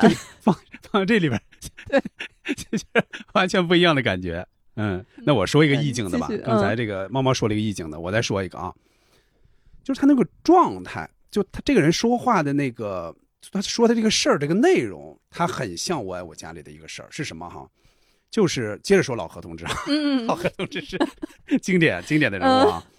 他来了，他吃不惯，啊人家说你你怎么不吃啊？哎，我吃不惯，我吃不惯你们这个。说得嘞，说麻烦小张姑娘再给我下点面条吧，打卤面不费事儿，弄点肉末，打俩鸡蛋，搁点黄花木耳、香菇、青蒜，使油这么一过，使芡这么一勾，出锅的时候再放点葱姜，再撒上点香油，齐活了。哎，对不起啊，应该是翘上点葱姜。我记得有人说过，这翘、就北京话、嗯叫翘上点那个葱姜，再撒上点香油，齐活了。这时候你看小张，把小张给气的哦，这还不费事儿呢。这米饭呐，我吃不惯。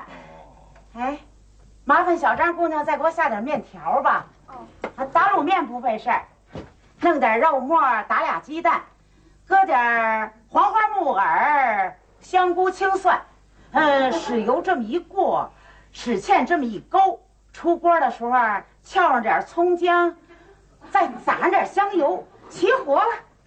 这个就特别像刘姥姥来吃饭那一次，说你吃是茄子，说这哪是茄子啊？这哪怎么会是茄子呢？说到底是什么？那我告诉你怎么做的。然后这个王熙凤开始介绍我这个茄想到底是怎么做出来的。嗯，然后结果他夸夸夸说了那么多，我说不上来啊。嗯，刘姥姥感叹了一句：“我的佛祖！”猫猫说这一段，来个贯口。对这一段那可真是，呃，凤姐儿版的贯口啊。对，然后这个凤姐儿笑道：“嗯，这也不难，你把才下来的茄子把皮儿刨了，只要净肉，切成碎丁子，用鸡油炸了，嗯，再用鸡肉脯子和香菌、新笋、蘑菇、五香豆腐干子、各色干果子都切成丁儿，拿鸡汤煨干了，拿香油一收。”外加糟油一拌，盛在瓷坛子里，封严了。要吃的时候拿出来，用炒的鸡瓜一拌就是了。嗯，你看啊，他那个“一”字儿用的，就是跟这个很像。对你看使油这么一过，使芡这么一勾，你看老何有那个动作，对 对对吧？那个眼神儿很像，就是嗯说起来轻轻巧巧的，对觉得这也不费啥事儿啊。对，对他来说根本不费事儿，我们就这么讲究，对吧？但是对对那个工作的人来说，你像这这得多难做呀？对啊，然后你看刘姥姥这个反应，她是摇头吐舌道：“嗯我的佛祖，到底多少只鸡配它？怪到这个味儿。对他那意思，你蒙不了我的茄子，我在家吃多少茄子啊，对吧？他 他从来没这么吃过茄子。”哎，但是这个茄想啊，嗯，这个也是过，哎呦，这个不配。这个茄响嗯就关于它到底哦这个菜是什么，怎么做，就有人要复刻是吧？对，这个其实也是这个嗯红学里面、啊，就是属于这个。这不，这当然不能算是红学里面的什么正经的研究了哈，嗯但是属于这红学家里面，然后这个比如说去做一些这个红楼里面的一些美食啊，对美食啊，或者是民俗，就这种嗯。小讲的时候，对。然后往往都会提到，比嗯。如像这个邓云香先生，他哦。就是八七版《红楼梦》哈，然后就参与了很多编剧工作呀，哦。就是这个红楼大家，嗯。然后他就专门写过一篇这个茄想，就是他、嗯。他想象啊、或者说他来考据这个茄想应该是怎么回事儿。嗯。啊，他就说有一次他有幸啊被邀请去吃红楼宴，哦。结果这个服务员上来报菜名，说这道就是茄想，哦，然后大家一吃说这不宫爆鸡丁儿吗？然后他再扒拉扒拉啊，这有茄子，这一吃这不是烧茄子吗？就宫爆鸡丁儿那个说这肯定不对哈，所以它里边应该是不能出现鸡肉的，呃没有鸡肉块儿，应该是是不是？他是这样，这个地这地方存疑，嗯就是你记得王熙凤最后他不是说拿现炒的鸡瓜一嗯拌，这个哦鸡瓜，呃，还是这个到底是鸡瓜还是鸡爪子，还是就是这里面这个鸡瓜也有两种，那个呃不止两种哈，反正我我我知道至少两种，一种呢认为是鸡肉，就是嗯鸡胸脯肉，嗯炒一炒，呃，另一种呢是说这个是一种菜，哦嗯、可能就是类似于什么西葫芦或者什么之类的，总之就是那种瓜菜啊、哦瓜嘛，就这个存疑。嗯。但是呃，就是拿什么，就是拿什么办这事儿咱不说，就说那个茄响本身，嗯。呃，然后邓云香先生他认为说这个呢，应该是属于以前古代，就是这种，尤其是这种贵族大家哈、嗯他们会做路菜，就是带在路上吃的。哦，呃，对，或者说这个嗯。菜有点像咱们现在的酱菜，嗯。但是呢又不能光是这种咸菜，就是嗯。你还得是有荤素搭配，嗯啊、然后营养还得够，但是呢你又不能是汤汤水水的，嗯然后还得能放得住。嗯所以呢，这个大户人家在这个路菜上，他就会花很多心思，嗯因为你想，他们会有人就是比如出去办事儿，嗯对吧？一走就几个月，带上对，或者嗯是说这个有出去做官儿，是嗯吧？你在路上也要走那个，所以他们还有一个这个呃时尚哈，就当时这上流社会的时尚，嗯就是互相赠送，就哎我家有新研发了这种菜啊，然后可能您家有人要这个赴任啊什么的，我就送这么一坛子菜过去。嗯。所以他觉得这个茄鲞它的应该是呃由露菜然后来的，嗯呃应该是贾家这个研发的啊、嗯他说这个就是茄鲞本身它应该是你看它那个过程嘛，对吧哈？然后什么拿香油这么一收，嗯。啊糟油这么一拌，而且嗯。是前面是要拿鸡汤一定要煨干了，对，而且前面这个茄子还是炸的，就是它嗯。没有汤汁儿，应该没那么多汤汤水水对对，它应哦。该就是那个一种茄丁儿啊，嗯。然后再和这些那个香料吧，然后一嗯。起，嗯。呃。而且呢，他是说，呃，还有就是为什么要拿这个瓷坛子封严实了，就是要嗯让它入味儿。啊，一个哦是储存，就是你嗯它那个不容易坏嘛；另外一个就是嗯让它入味儿。嗯说因为茄子本身就中国那个做菜，它讲究就是这个古人他就说有味者使之出，嗯无味者使之入。哦就是茄子本身哦它没什没味儿么味儿，嗯所以是要靠那些为什么要有什么香菌啊、什么笋干儿啊、蘑菇啊这些东西，吸那些味儿对，它要吸这些味儿。嗯所以他觉得他从形态上，然后应该是这种，就是我想应该是有点像那种，嗯、比如咱们吃那个现在，嗯、比如吃那种肉酱，然后里面有那种肉块儿，嗯。我总觉得形态可能是跟这种东西差不多，就是你吃的时候是那种，呃，茄丁儿嘛，啊，然后嗯。这样就是。我听你这么描述啊，我想起来北京一个他们过年的时候做的菜，嗯。北京人叫酱官儿。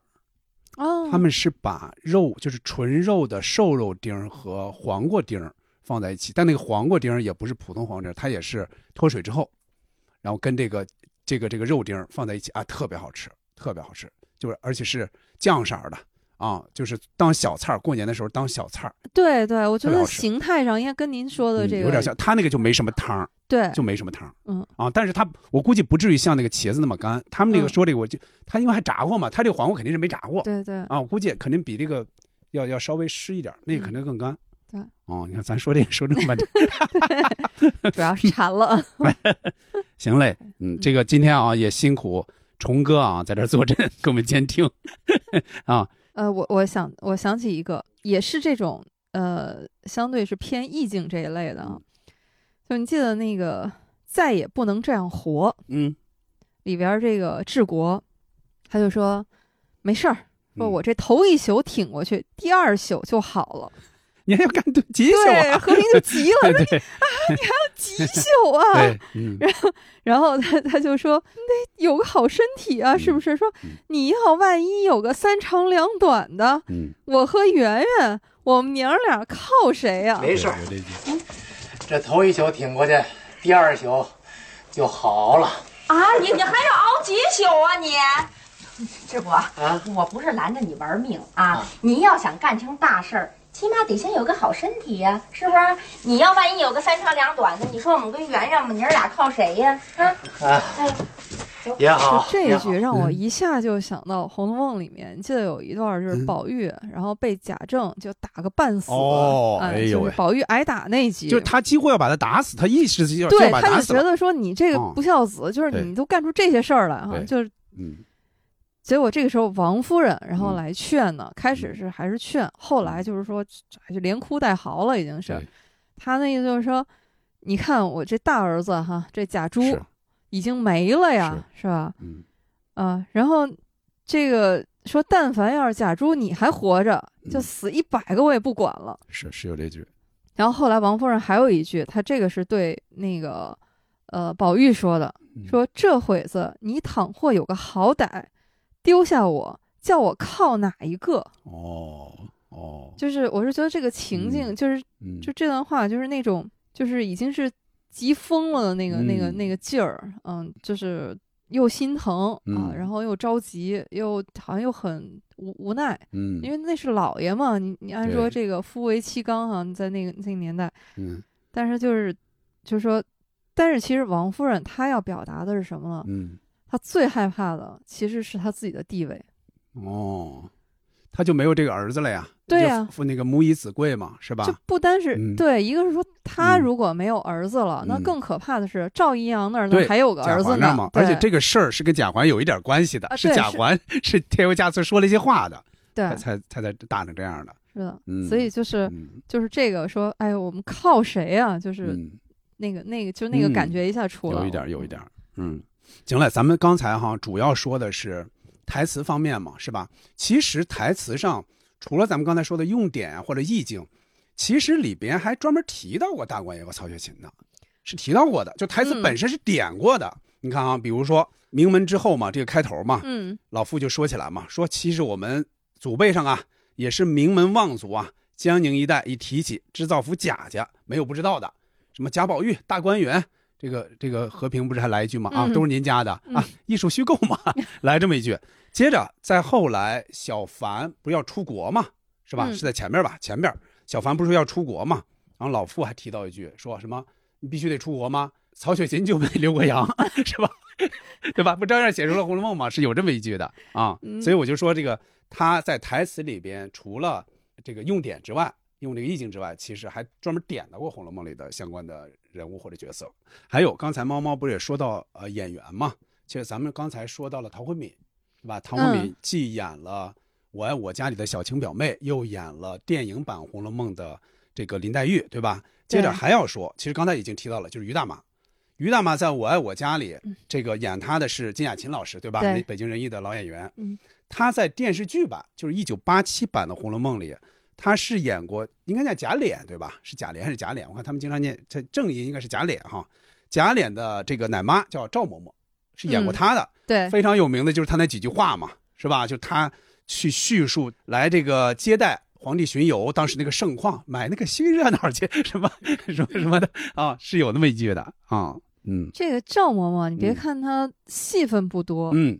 但是她出场的那个戏嗯，非常重要。对，呃，一个是刚才您说的，是借她的口，嗯。然后再说当年贾家的盛况，因为这个时候已经传来消息说贾元春，啊、这个贵妃要回来省亲，所以得修这个省亲别墅。对，然后这赵嬷嬷就说，当年啊，就是我们贾府也是这个接过嫁的，嗯啊，然后说说那个时候我才记事儿，咱们贾府正在姑苏扬州一带嗯监造海防，修理海棠，只预备接驾一次，把银子都花的淌海水似的。嗯就是这个红学研究啊，一直有两派嘛，嗯。一派认为是索引派，就说他写的是什么反清复明的事儿哈，或者是什么顺治帝和这个董鄂妃的故事，嗯。还有一派呢认为他是这个自传，就是是曹家的家史，曹家的事对，嗯。但是你看这个写的就很像曹家当年，你看那不就是江宁织造吗就？接待康熙南巡对，当时。对，所以嗯这个就很像。但这个是一个，但他还有一段是在这段话前面，嗯。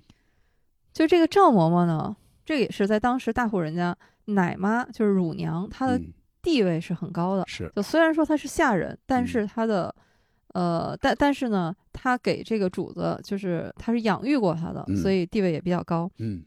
这个时候呢，这个赵嬷嬷她的口气是很大的，嗯。她是那种数落这个梁二爷，她就说，呃，意思就是说，我就这俩儿子哈，然后说你还不给好好照看照看。对，然后这个时候呢，呃，就是你会发现他其实是在奉承凤姐儿，嗯就是他已经发现凤姐儿已经他说了算对，他说了算，然后他就说这个还得靠那意思还得靠二奶奶。嗯然后这时候凤姐儿呢也特别会做人，嗯她就拉拢这个赵嬷嬷，她就一口应承说这个两个奶哥哥啊，你就放心，都交给我。嗯。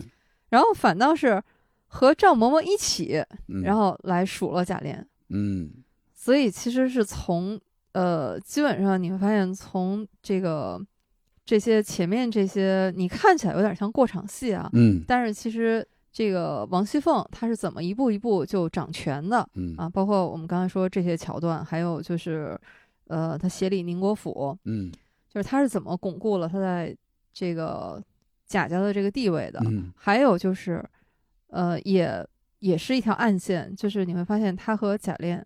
就他们两个的感情，其实两个人开始的时候新婚燕尔，然后两个人感情还是很好的，是但是怎么样一步一步就是走向，就是后来嗯这个感情然后分裂。嗯其实包括你看那个，呃，王熙凤的判词嘛，其实嗯也有一种说法，说她可能后来是被休了。哦啊是有这说法，对，嗯嗯所以就是《红楼梦》它好看，就是在于它不光是说一个一个，就是我们现在能想到的对主要人嗯物或者是一些主要的场景，嗯就它有好多这种铺垫，都是在这种细水长流里，面。确实是伟大作品。嗯，那刚才说的哈，我就是有演员说到这儿了嘛，我再说一下两个影视剧的这个幕后的这个人员，比如说就八七版的《红楼梦》，还有《我爱我家》的这个幕后人员这个联系。这个《红楼梦》的总导演是王扶林嘛，王扶林嗯老师，呃，今年已经九十多岁了哈。他的儿子叫王小晶，王小晶呢，在我爱我家是担任总摄像师的，就是我们现在看到的绝大部分剧照，不是说截图啊，绝大部分剧照都是他拍下来的。就是他除了在现场拍摄这些这些镜头，他还拍了很多照片，包括现在他也在这个咱们国家大剧院任职嘛，好多剧照也是他拍的嘛。嗯，他后来还首先他还是英达老师的同班同学，就是北大心理系的嘛。后来他们成立了英式喜剧公司，他是任这个制片人的，就是王小晶老师任制片人的，参与了很多后来英达老师那些戏都参与了。哎，那要说嗯拍剧照这个事儿的话，嗯他和杨明老师是同行啊。还真是，还真是啊！包括杨明，我们我们最早熟悉那就是他拍了很多那种那种场景嘛，一些发布会一些什么那些场景啊，拍出来确实不一不一般。对我最近那个理想国嗯就宝珀文学奖，那也是他拍的。对对对，对我也在看他的作品。对，嗯是那样的，御用御用摄影师啊。行，你看啊，我们猫猫，我们刚才啊用了非常长的时间，就理了一下，大概我爱我家，主要是啊台词和意境上哈、跟那个《红楼梦》有哪些联系。咱们尽管是说了，应该是比较多了，但是我相信，如果你要找，肯定还有，对吧？我我就记着，就像你像那个谁，呃，影迷会的这个会长雷油锅，嗯他就理过很多，就有一些呢，你会觉得稍微牵强一点。但是如果说对这两个作品，呃，都有好感，都印象很深的话，其实你能感觉出来，它可能隐隐的是有一点联系的。就是说，你很难判断到底梁左写的时候有没有想到那一点儿，也是有可能的。嗯，这说明是就是两个美好的这个 事物是联系到一起了哈。那最后再说一个小话题哈，就是说你看啊，《我爱我家》按说它是喜剧，而且它包含着很多这种比较世俗的市井的这些场景。按理说，而且它的这个时代又是现代当代的这么一个戏嘛，这个题材。但大家反看那个《红楼梦》啊，你看它首先它是个悲剧嘛，伟大的悲剧作品，嗯，它又是古典的，比较雅致的，又是一个这种大门户的这种官宦人家的这么一种生活。你看这两者进行了一个嫁接，但是呢，咱们看的时候，不管是最早看还是后来你重温，你不觉得突兀？那你觉得是为什么？咱这个问题大概说说。嗯我想起来一句话，嗯这个呢是就是也是红学家俞平伯先生，嗯啊、他的写在他书里面的，他说一句偶得，就是也嗯是他灵光乍现想到的一句话。嗯他这句话是说：“以世法读《红楼梦》，则不知《红楼梦》。”这个世法就是世界的世，法律的法、啊，就是、哦嗯。然后他说：“以《红楼梦》观世法，则知世法。”嗯就是这两天，因为也在准备咱们这期嗯嘛，我就忽然想到他这句话，嗯我发现是相通的。嗯就如果你是，咱们拿红呃，咱们拿我爱我家，然后你去读《红楼梦》的话，那你你肯定是只言片语的哈，这种则不知《红楼梦》。对。但如果倒过来，嗯。你以《红楼梦》然后来看我爱我家，嗯。那你就觉得则知我爱我家，就是有一种哎，好像他们之间的这个联系是通的。嗯。然后我想，就是可能是因为，首先从结构上来说，他们都是家庭的故事，啊是对吧？就是刚才您也说，《红楼梦》是大家，对，但不管是大家还是小家，它都是一个家庭单位。对，它很多人情世故其实通的。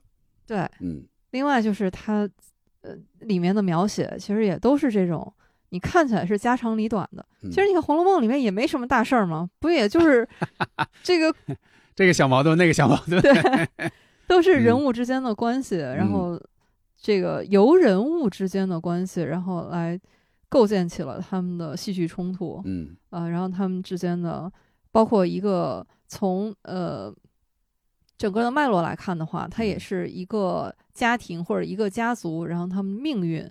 嗯呃，你看，从一开始我们看到一家人还是整整齐齐的，然后你看后来先是志新，然后带着小保姆，然后去了海南，嗯小凡，嗯然后又出国留学了。对，出国留嗯学，嗯然后后面你发现。其实这个治国和和平也动过这个要 啊分对 要要去就是分房，然后自己家的这个这种心思，嗯。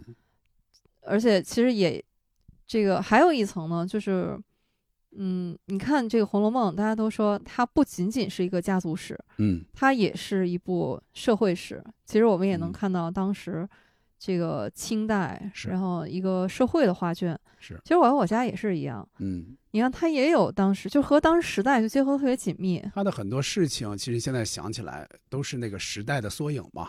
比如说当时都是倒爷倒盘条是吧？对 倒盘条是吧？各种的，他们去抢着去做那什么山庄做生意，什么各种的，包括嗯治国优化组合，对，嗯非常多。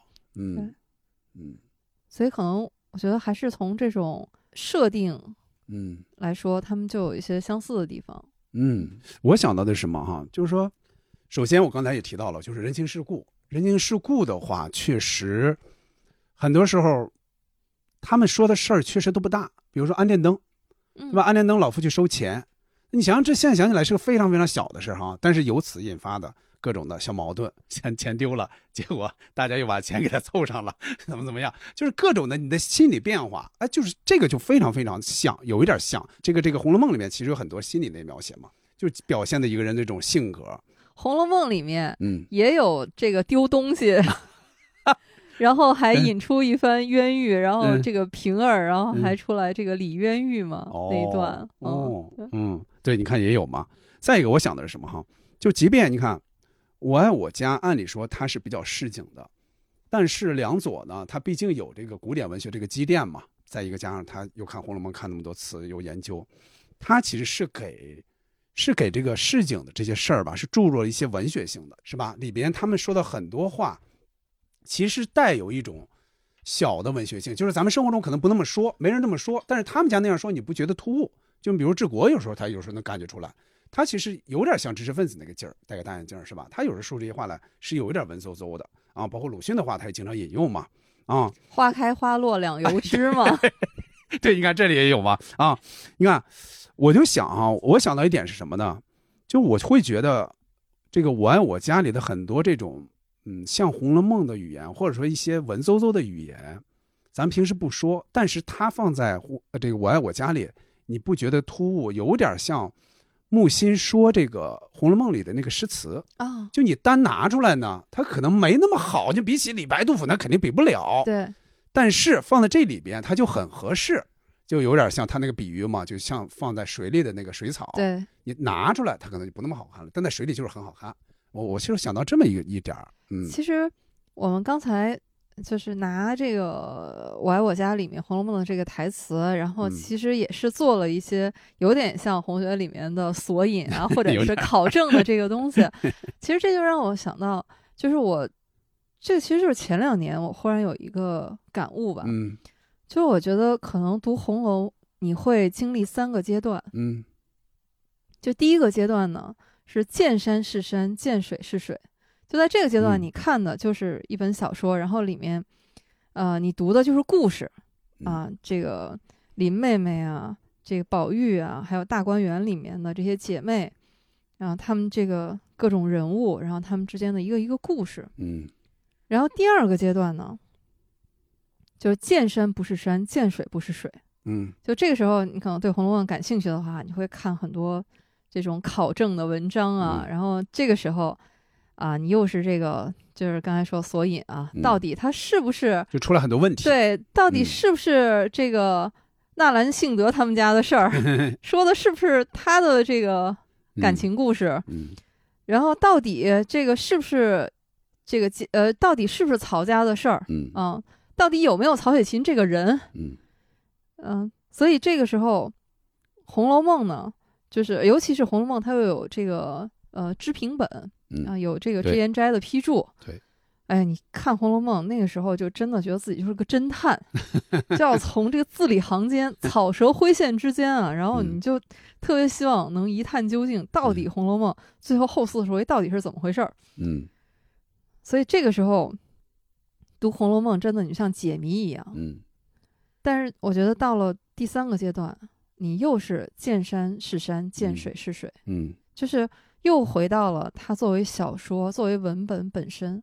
完，我嗯这时候我就还是把它回归到小说本身来去读它。嗯嗯，就是我觉得某种意义上来说，可能我们看《我爱我家》也会经历这三个阶段的。嗯，有一点儿，有一点儿，因为我看的次数确实比较多。虽然我我愧对《红楼梦》，我看《红楼梦》看太少了啊，回头得跟猫猫多学习啊，多多看这方面。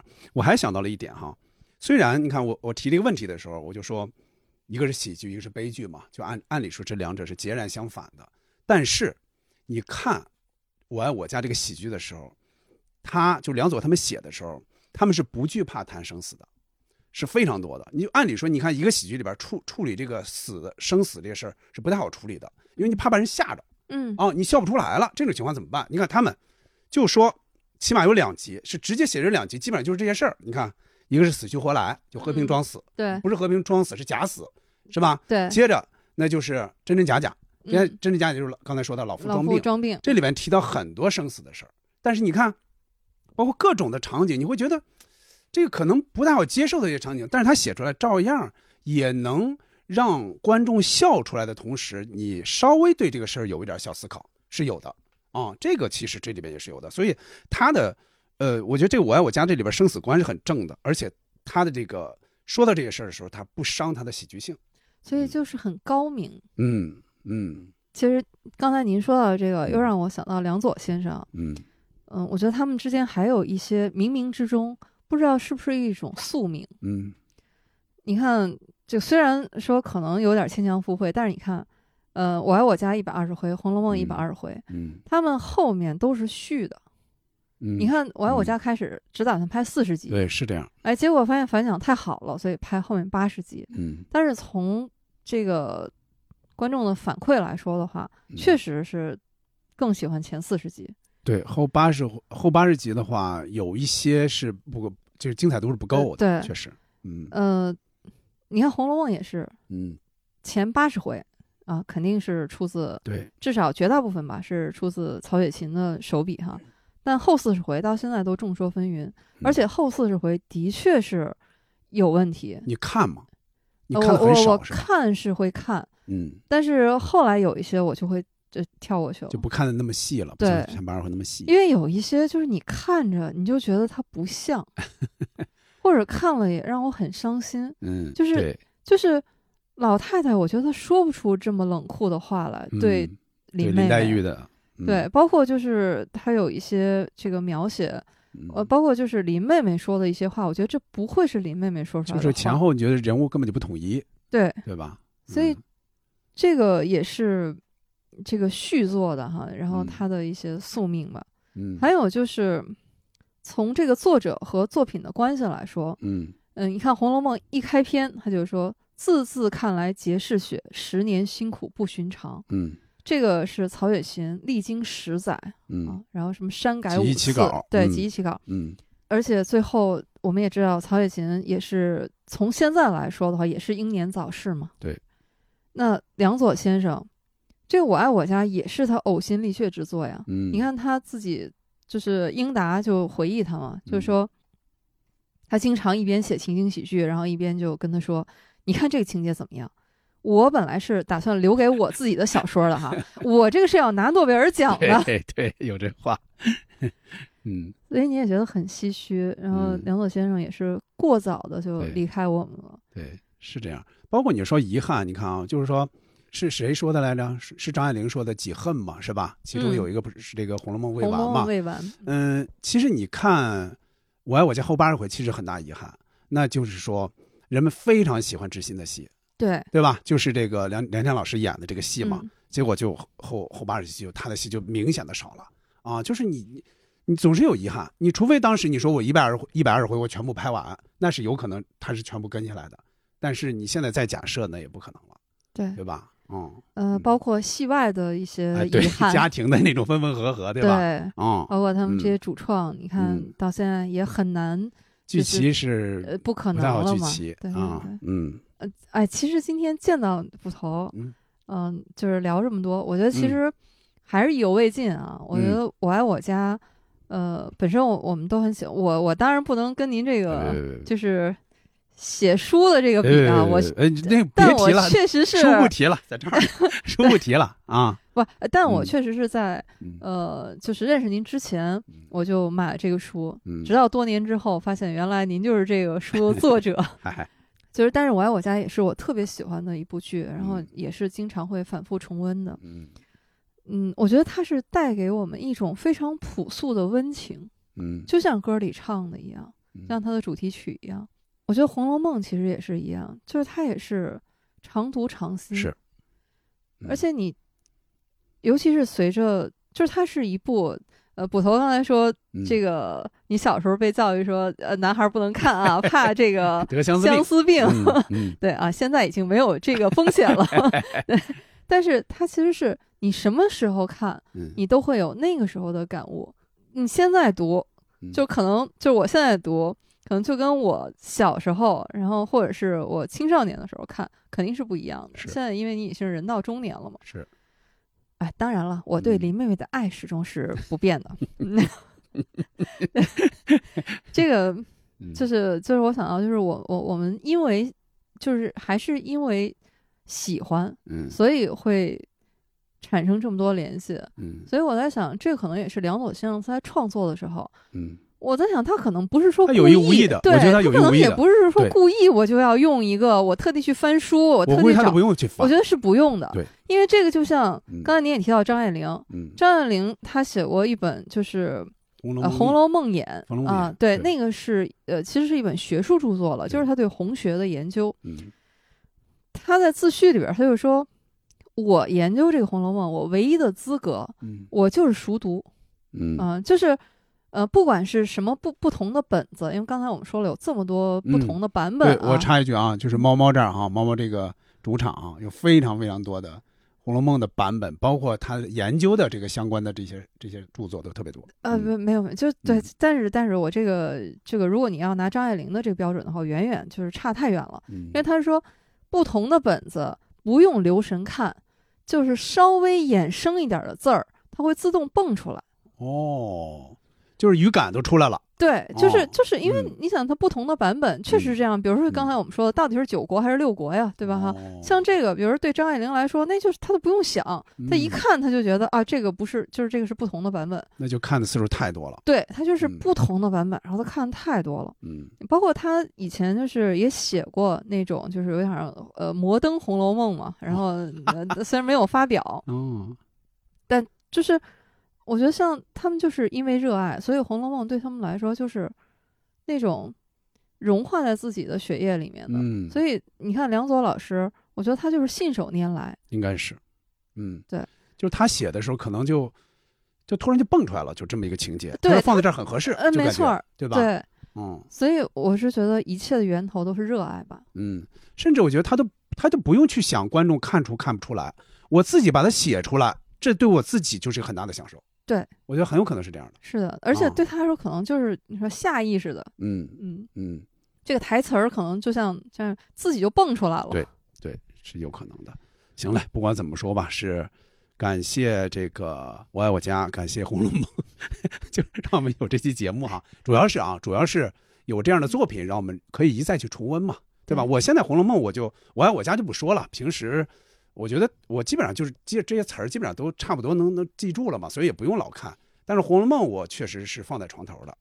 我我我在第一遍看的时候，当然是一直看了，我恐怕前面给忘了，我就会短时间尽快看完，但那也用了一两个月的时间。这一次第二遍看呢，我就放在床头，因为情节基本上就差不多嘛，放在床头，然后每天晚上睡前的半小时，我会看那么一会儿，就一天一天的那样翻。但是我会有一个遗憾，我会想，我如果小时候像猫猫一样，你大概在几岁、十几岁的时候看到它，我缺了这样一个记忆。比方说二十几岁、三十几岁看到它，就这个记忆我没有了，我只能是我人到中年之后再看，只能是体会这一段的人生感悟了啊。没事儿，嗯这样的话省了好多的眼泪啊。但是好的作品永远在等着你，我只能是这样说，就是你什么时候读都不晚。对，是的，经典作品是的，就是这样的。这个呃，我的对于我来说哈，我是要感谢捕头，嗨，嗯，才有嗯。这个机会，然后能畅聊一下我们都共同喜爱的作品吧。嗯。嗯，但是我忽然就是刚才突然划过一个不成熟的小想法，嗯嗯，你看我们今天聊的是我爱我家和《红楼梦》之间这个各种联系哈，嗯，我又想到另外一个嗯专题，嗯。啊，也是我爱我家，嗯。我觉得和另一类类型文学哦也有很大的联系，我们是不是也可 以？我大概知道是什么了，对，就是推理呀、这个是你们的，应该是你们的拳头产品，银杏树下的拳头产品。对，就是、嗯所以呢，你看我就就就在线发 offer，就是诚邀捕头啊，就是呃有机会的话，呃来我们银杏树下这个推理馆啊、呃我们来聊一期《我爱我家大侦探》叫什么？这个老妇大侦探那一集嘛，是吧？侦侦破这个家里的这个电话费超支案件，其实不止这个，对，它。里面有很多嗯这个推理的元素，嗯嗯，而且覆盖面很广。但是对于我来说呢，就是说，我可能对侦探方面的了解，可能还不如我对《红楼梦》的了解多。所以这方面我得多学习，多做功课，这样我才敢，我才敢聊一聊，否则不敢，也不敢聊。尤其你这个太专业了，你们聊这方面。行了，我们就期待下一次，期待下一次，不管是我邀请你们，你们这个这个带着我玩都行，好不好？哎嗯，那我们就期待一下。行嘞，那就相约下一次，不管是什么选题吧，咱们嗯想一个选题，咱们随时咱们再串台，好不好？好的，啊，行嘞，那今天就感谢猫猫啊来我们西四五条做客，感谢这个银杏树下啊，银杏树下，我再说一句。我最早见银杏树下的时候，银杏树下还是个小树苗，现在银杏树下已经是一个参天大树了。依然还还挺小。嗯，行嘞，那我们就今后多多串台哈。好嘞，那就啊，那就感谢收听本期七四五条，下期再见。感谢大家，拜拜。一句无声的诺言，默默地跟着你这。当你累了倦了，我是寂寞难言，总是全心全意的出现在你面前。爱是一个长久的诺言。平淡的故事要用一生讲完。